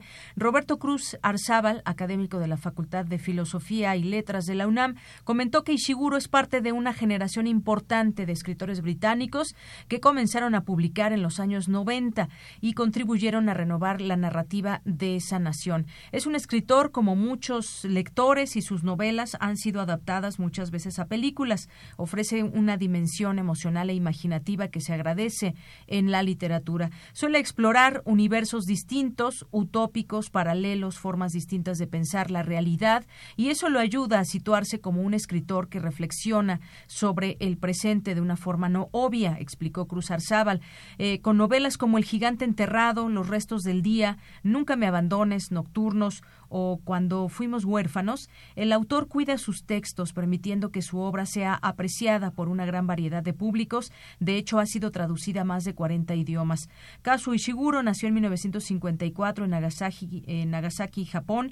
Llegó a Inglaterra en 1960 y en ese país estudió en las universidades de Kent, eh, East Anglia. Pertenece a la, de, a la generación de escritores como Julian Barnes, Martin Amis, William Boyd, entre otros, todos considerados hoy referentes de la ficción contemporánea. Es un premio merecido porque hay un estilo muy, muy reconocible en su trabajo y es lo que premia la Academia Sueca. Es una buena oportunidad para que la gente se acerque a esa generación de autores británicos, es lo que dijo el profesor de Filosofía y Letras, pero también desde Filosofía y Letras y como escritora, doctora en Letras por la UNAM, opinó Sandra Lorenzano en su Facebook. Tuvimos oportunidad de escuchar pues toda esta referencia que hace al Premio Nobel de Literatura y esto es parte de lo que comentó un nombre que en realidad no aparecía casi en las apuestas o por lo menos no en los diez primeros lugares, es el designado por la Academia Sueca para recibir el premio Nobel. Me refiero a Kazuo Ishiguro, un escritor británico de origen japonés. Ishiguro nació en 1954 en Nagasaki y cuando tenía alrededor de seis años la familia se traslada a Gran Bretaña. El padre era oceanógrafo y iba en realidad por un contrato de un tiempo, nunca se imaginaron que iban a quedarse el resto de la vida ahí. ¿Y por qué digo que el hecho de que la madre haya nacido en Nagasaki y haya sobrevivido a la bomba atómica es importante? Porque el tema de la memoria, el tema de la memoria, del modo en que queda inscrito en nuestro cuerpo, en nuestros relatos, en nuestras narrativas, será uno de los temas clave de la obra de Ishiguro. Pero quiero referirme a otro elemento antes de seguir con el de la memoria. No solo aprendió inglés, sino que se volvió fanático de la cultura inglesa, especialmente fanático de lo que se conoce como cultura popular, los cómics, por ejemplo, ¿no? Él en realidad dice que leía como loco cómics británicos, pero que sabía que esos cómics empalidecían cuando él recibía el paquete de manga japonés que le mandaban sus abuelos desde Japón. Somos huérfanos, una de, de sus novelas, y tomo el tema de la orfandad.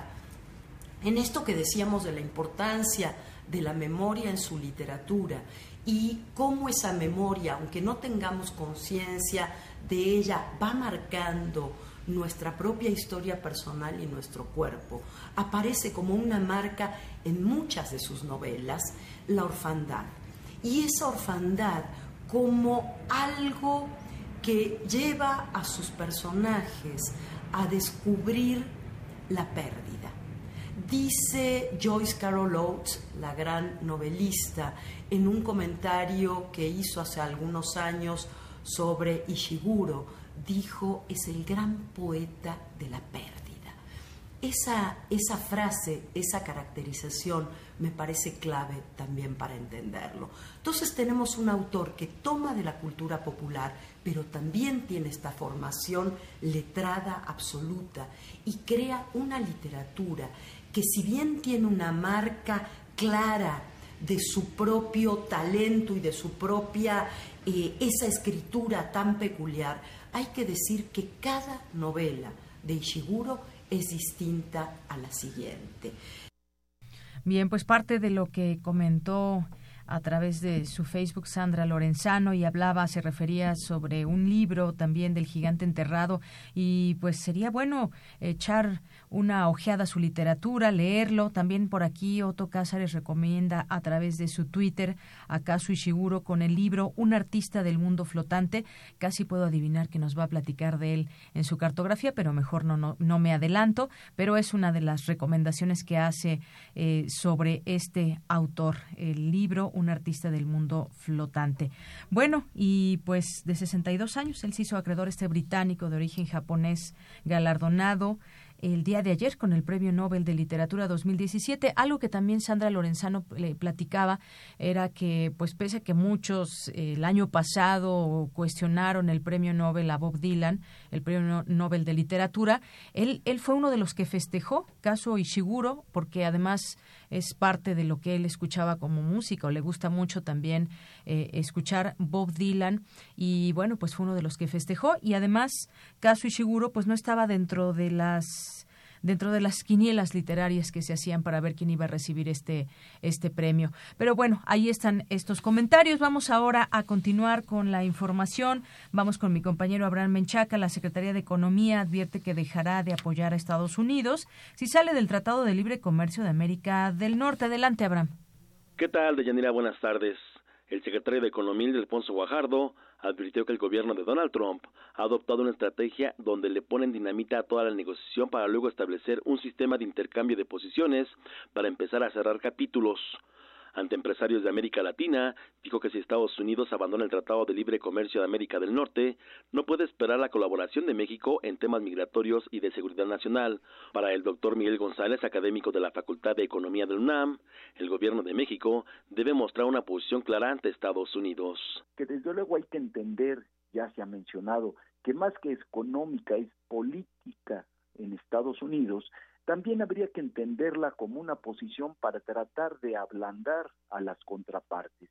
Lo mismo ha estado sucediendo en la relación de Estados Unidos con Canadá, de tal manera que en este tipo de escarceos que se dan en las negociaciones, Estados Unidos plantea una serie de propuestas que sabe que son inaceptables para México o que lo afectan y que por lo tanto podría ser una moneda de cambio eh, cuando se tengan otros temas. Decir, México, te concedo esto porque eh, sería eh, pues perjudicial para ti, pero a cambio apruébame este otro que puede estar en las reglas de origen. De Yanira, el académico refirió que se debe establecer una relación balanceada entre ambos gobiernos. De tal manera que me parece muy lógico que México también responda de una manera dura eh, prudente, como ha sido hasta ahora, pero de manera dura, diciendo, como ya lo hizo el sector privado, de que México podría salirse del Telecán. Y ahora el secretario de Economía decir que esto afectaría las relaciones en otros campos y no solamente en el Tratado de Libre Comercio, como estar apoyando pues en materia del aunque no lo dijo, pero podría ser, entre otros temas, en el control del narcotráfico, en la lucha contra el narcotráfico y también en tratar de resolver la oleada migratoria, no solo de mexicanos, sino de centroamericanos que llegan hacia Estados Unidos. Es decir, ante una postura dura, México también está fijando una postura dura respecto a un tema sensible de Estados Unidos. De la información que tengo, buenas tardes. Gracias, Abraham. Porque tu opinión es importante, síguenos en nuestras redes sociales, en Facebook como Prisma RU y en Twitter como arroba PrismaRU. Queremos escuchar tu voz. Nuestro teléfono en cabina es 55 36 43 39. Relatamos al mundo. Relatamos al mundo. Continuamos y bueno, tenemos algunas cosas también. Seguirle ofreciendo estos boletos para mañana sábado para el eh, fútbol americano entre Pumas EU contra Linces VM en el Estadio Olímpico Universitario mañana sábado 7 de octubre a las 12 del día. Y bueno, pues todavía tenemos estos boletos. Nuestro teléfono 5536 4339, repito 5536 4339. Y bueno, en otras cosas también mandar saludos a quienes se hacen presentes a través de nuestro Twitter, a Magdalena González, a César Soto, al Puicunam, Eneunam, también a José Luis Sánchez, eh, nos hace aquí algunos comentarios, muchas gracias, a Juanjo M también, a el... Eh, también a Danodant, que aquí nos también nos va ayudando en, el Twitter, donde nos dice el gobierno federal entrega apoyo damnificados de Juchitán. Sí, platicábamos de Juchitán y Tehuantepec, que todavía hay pues muchos apoyos que se requieren en esta zona. Muchas gracias. Argelia Ram Gran, también muchos saludos. Dice, ayer anunciaron un concierto de órganos llamado Ecos de Alejandría para este domingo. ¿Podrían darme la dirección? Danos unos minutos, por favor, Argelia. En unos minutos también va a estar con nosotros aquí Dulce Wet y le vamos a preguntar para que tengas toda esta información. También aquí el Zarco y Quetecuani. Aquí muchos saludos. Y con respecto a lo que se dijo desde la frecuencia de Radio UNAM, ahorita le pasamos tu comentario a Jesús Morales, que por aquí anda también y que bueno, así, así arrancó sus invitaciones de la UNAM. A Carde Derami también muchos saludos. Eh, Danodant también, ya lo habíamos comentado. A Yesenia Nolasco, que bueno, la alcaldesa que entrevistamos hace unos momentos de Tehuantepec también a Dirce Vargas, muchas gracias a todas las personas que se suman con nosotros a través de las redes sociales. Y bueno, nos vamos ahora a nuestra cantera de hoy con mis compañeros Virginia Sánchez y Antonio Quijano porque eh, nos presentan hoy a Giovanni Alfredo García Huerta, estudiante de CCH Oriente. Cantera RU.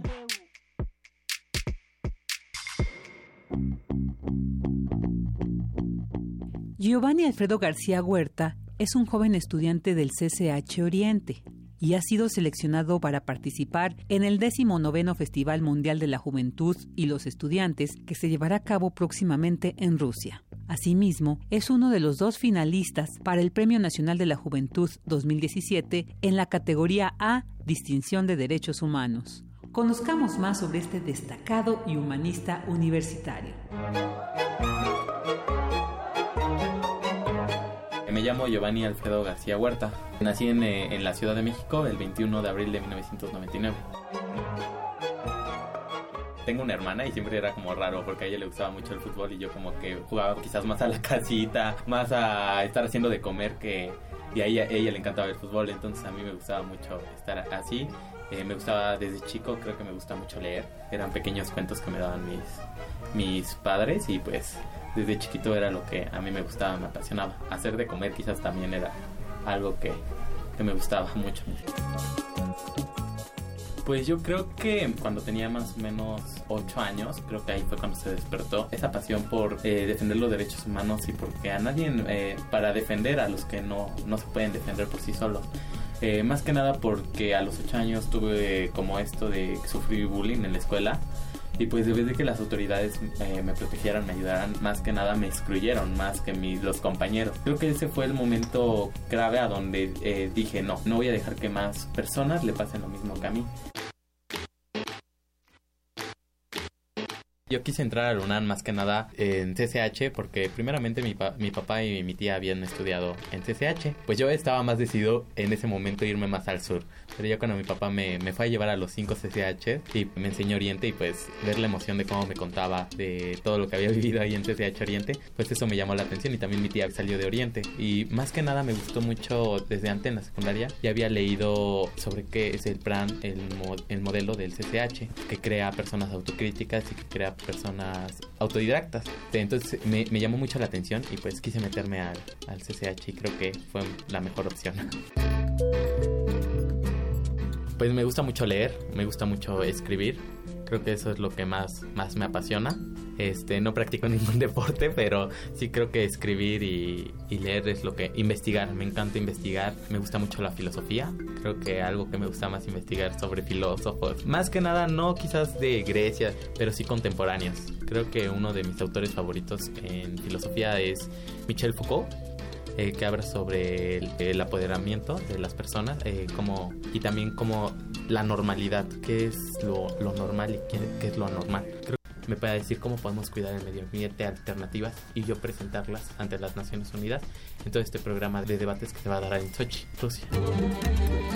Yo quiero primeramente agradecer a mis papás porque ellos me embarraron de todo esto. No me diluyeron nunca los problemas de que estaba pasando en México. Siempre, casi en la hora de la comida, por, por lo menos hablábamos de política, hablábamos de la sociedad y todo esto. Ellos me levantaron este interés.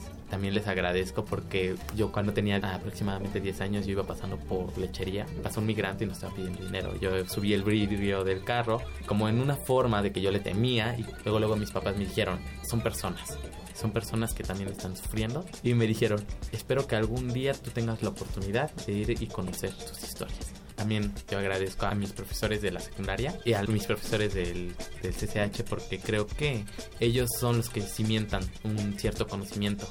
También, y no menospreciado, al padre Solalinde. Totalmente le tengo un, un gran aprecio, es una excelente persona y pues es inspiración para mí para seguir trabajando en los derechos humanos.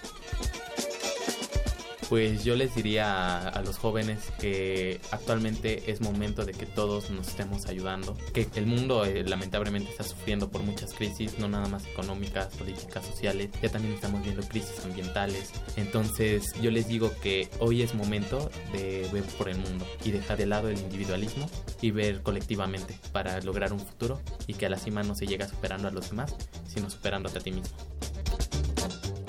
Para Radio UNAM, Virginia Sánchez y Antonio Quijano.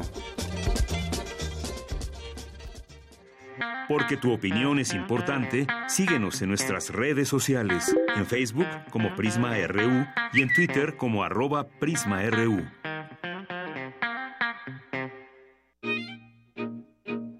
Melomanía RU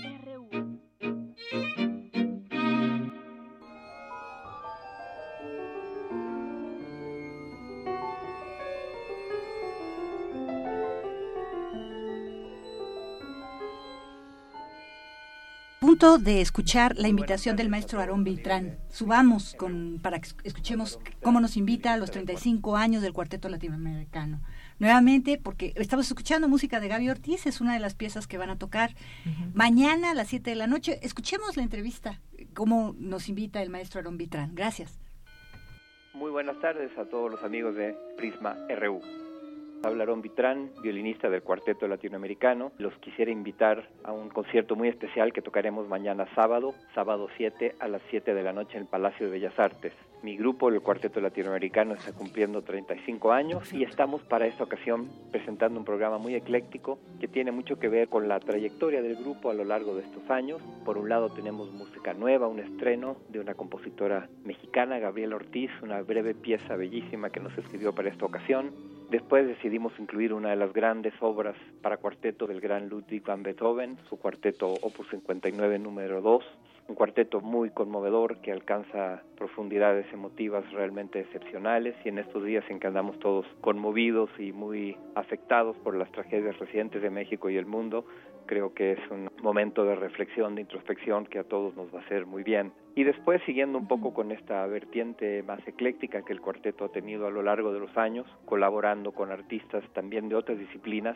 de la música popular, de la música folclórica. En este caso hemos decidido invitar a un gran amigo y un músico con quien hemos colaborado mucho, César Holguín, que es un extraordinario músico de tango, bandoneonista, arreglista, compositor, y con él hemos preparado una segunda mitad del concierto que incluye varios arreglos de César, algunos de los tangos tradicionales más conocidos de la época de oro del tango de Gardel y demás, y también algunos tangos de Astor Piazzolla, este genio del nuevo tango, que revolucionó y transformó este género. Este panorama que va desde Beethoven pasando por el tango y hasta una obra compuesta hace un par de semanas, creo que resultará muy atractivo y creo que oír música en vivo es una experiencia que no tiene parangón y creo que en estos momentos nos viene muy bien retomar la actividad musical, la actividad cultural después de tanto dolor que nos ha rodeado. Por favor, acompáñenos mañana sábado en el Palacio de Bellas Artes a las 7 de la tarde. Muchas gracias.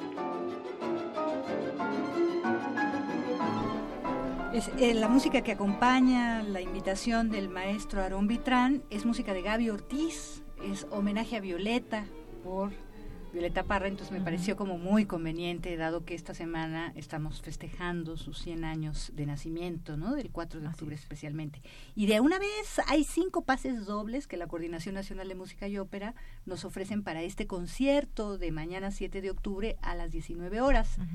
Les doy el teléfono 55 36 43 39 para que hablen y entren. ¡Ah! Ay, ¿qué pasó? Algo pasó. Bueno, repetimos Para que la fecha. Hablen. Sí, la fecha es mañana. Mañana, 7 de octubre, a las 19 horas.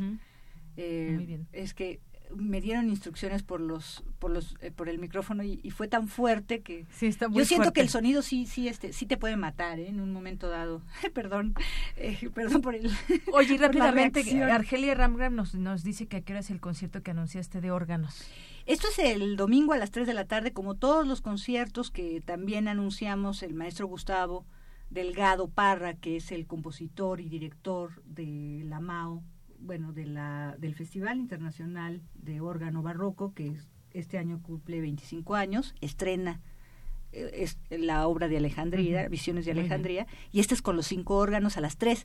Pero ¿qué te parece que después de hablar un poquito de las efemérides, quizás nada más abordemos una o dos efemérides, pero bueno, un día como mañana, pero no quise de alguna manera dejar de mencionar que Thomas Edward York, que es el principal vocalista y compositor de Radiohead, nace en 1968, entonces está cumpliendo sus casi 50 años, ¿no? 49. Y bueno, él sabemos que desde los siete años empezó a estudiar guitarra, pero también estudió literatura inglesa y bellas artes. Empezó tocando en, en On a Friday, un grupo de rock, pero después, este, con, con una disquera, que cuando se mudan a Oxford, ya los eh, bautizan como Radiohead y pues él es un referente en la cultura pop del siglo XX definitivamente y ha, alcanzado gran éxito con canciones como la que estamos oyendo, Karma Police, porque siempre ha tenido, ha sido un referente como activista político en organizaciones como Fred Trade o Amnistía Internacional. Esta esta canción que estamos oyendo es de tener a este hombre, habla matemáticas, zumba como nevera, es como un radio detonado, eh, karma, policía, ¿no? De tener esta chica, su peinado como Hitler, ¿no? Me hace sentir enfermo y nos hemos estrellado en su fiesta. Esto es lo que obtendrás, ¿no? Siempre con un contenido de crítica y eso nos vamos a permitir escucharla unos segundos antes de que un poco de música de Víctor Rasgado acompañe las muchísimas invitaciones de José Julio Díaz. ¿Por qué? Porque estamos en pleno foro de música nueva, precisamente este festival de órgano del cual preguntaron a las 3 de la tarde el domingo en la iglesia de San Agustín, iglesia en Horacio.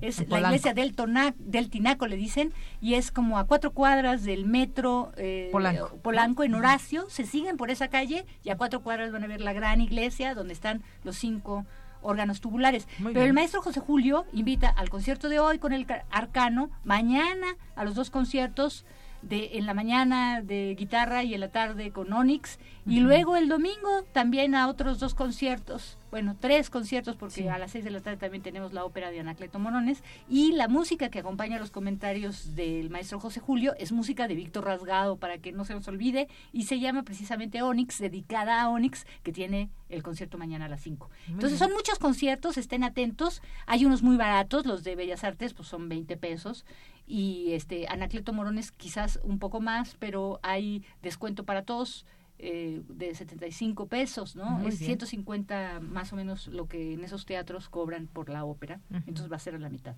Entonces, escuchemos a José Julio Díaz Infante con toda esta larga eh, invitación de conciertos que el Foro de Música Nueva retomó a partir del 4 de octubre y estará hasta el 15.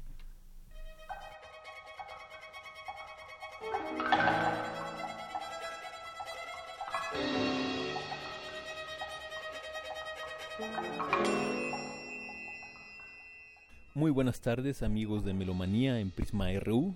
Les saluda José Julio Díaz Infante, coordinador nacional de música y ópera de Limba. En esta ocasión los invito a que asistan a los conciertos del 39 Foro Internacional de Música Nueva Manuel Enríquez. Hoy tenemos el primer concierto en la Sala Ponce a cargo del Cuarteto Arcano, con estrenos en México y algunos mundiales. Va a ser un concierto muy muy interesante a las 8 de la noche en la sala Ponce y mañana sábado al mediodía en el salón de recepciones del Munal tenemos otro programa también por demás interesante, bastante diferente al del viernes, a Wendy Holdaway en el fagot, a Sakuaray en la flauta y a Ana María Tradati en el piano.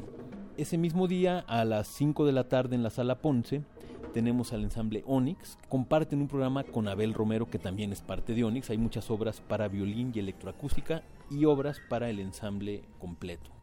Tenemos el domingo a Vladimir Ibarra, este joven guitarrista mexicano, con un programa muy interesante para guitarra de 10 cuerdas. Él mismo toca dos guitarras, la de 6 y la de 10, entonces tenemos música para 16 cuerdas. Y de ahí nos vamos corriendo a la parroquia de San Agustín, donde Gustavo Delgado Parra es gran organista y compositor mexicano. Nos brindará un, recital muy reflexivo, muy profundo, con obras de Ana Lara o de Messiaen, de Mario Lavista, y un estreno del mismo Gustavo Delgado Parra para cinco órganos. Imagínense lo que va a ser esa experiencia en la iglesia, una pentafonía natural. Ahí vamos a Polanco y de ahí nos pasamos al Centro Cultural del Bosque, atrás del Auditorio Nacional, al Teatro Orientación, donde tendremos el estreno en México de la versión de concierto de la ópera Anacleto Morones de Víctor Rasgado. Un estreno por demás esperado porque el maestro Rasgado hizo la ópera en los años 90, ganó un concurso muy importante en Italia y se estrenó allá y es curioso que hasta ahora se venga a estrenar en México.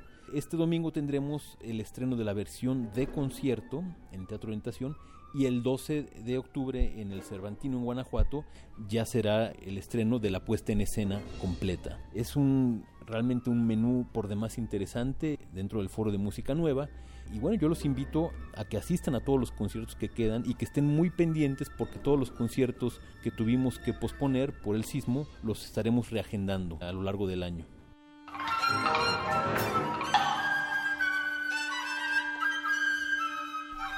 Pues esas fueron las palabras de todas las. Yo conté son siete invitaciones, son tres conciertos un día, el sábado, tres conciertos el domingo, más el concierto de hoy con el Cuarteto Arcano. y quien quiere ir a la Sinfónica Nacional, pues se le va a juntar también, no va a saber qué hacer. Así es. Hoy, o el domingo igual. Claro, oye, ya casi nos vamos, tienes, eh, ya se dieron los boletos que regalaste y nosotros también tenemos los ganadores del, del fútbol americano, Marta Moreno, Marisela Zapata, Patricia Ortega, Paulina Casa, Marisela Quiroz y María Trejo, ya saben venir hoy, ya les dieron las indicaciones. Recuerdo que los el concierto que estamos promoviendo con cinco pases dobles es el del cuarto cuarteto latinoamericano, que en su primera parte dicen es un estreno de Gaby Ortiz y luego eh, un cuarteto de Beethoven, y en la segunda es el programa de tango con César Holguín en el bandoneón y con muchos tangos hasta terminar con Piazzolla, ¿no? 55 36 43 39.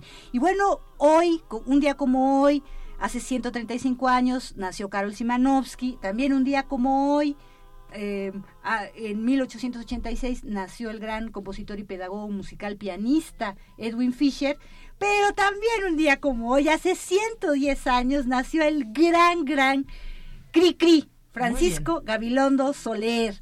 Y por eso nos vamos a despedir sabemos que nació en Orizaba, Veracruz, sabemos que no solo eh, fue autodidacta como, como músico, sino que también estudió geografía, matemáticas, él se apasionó por la astronomía, disciplina que no pudo ejercer porque tenía una limitante económica para estudiar, tenía que ganarse la vida, también fue torero, fue boxeador, ¿no?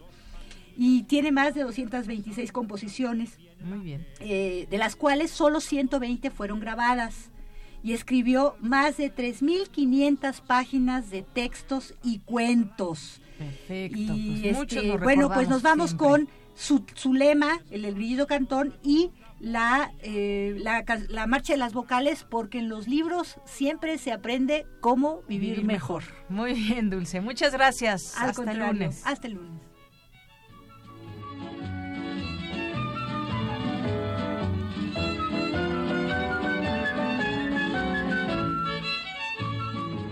Bueno, así nos despedimos el día de hoy. Yo soy de Yanira Morán. Gracias a todo el equipo. Hasta el lunes.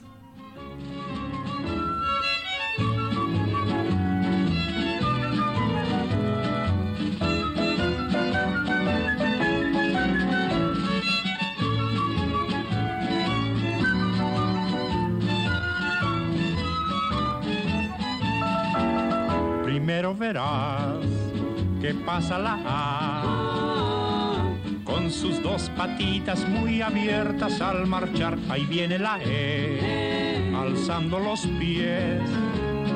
El palo del medio es más chico, como ves. Aquí está la I.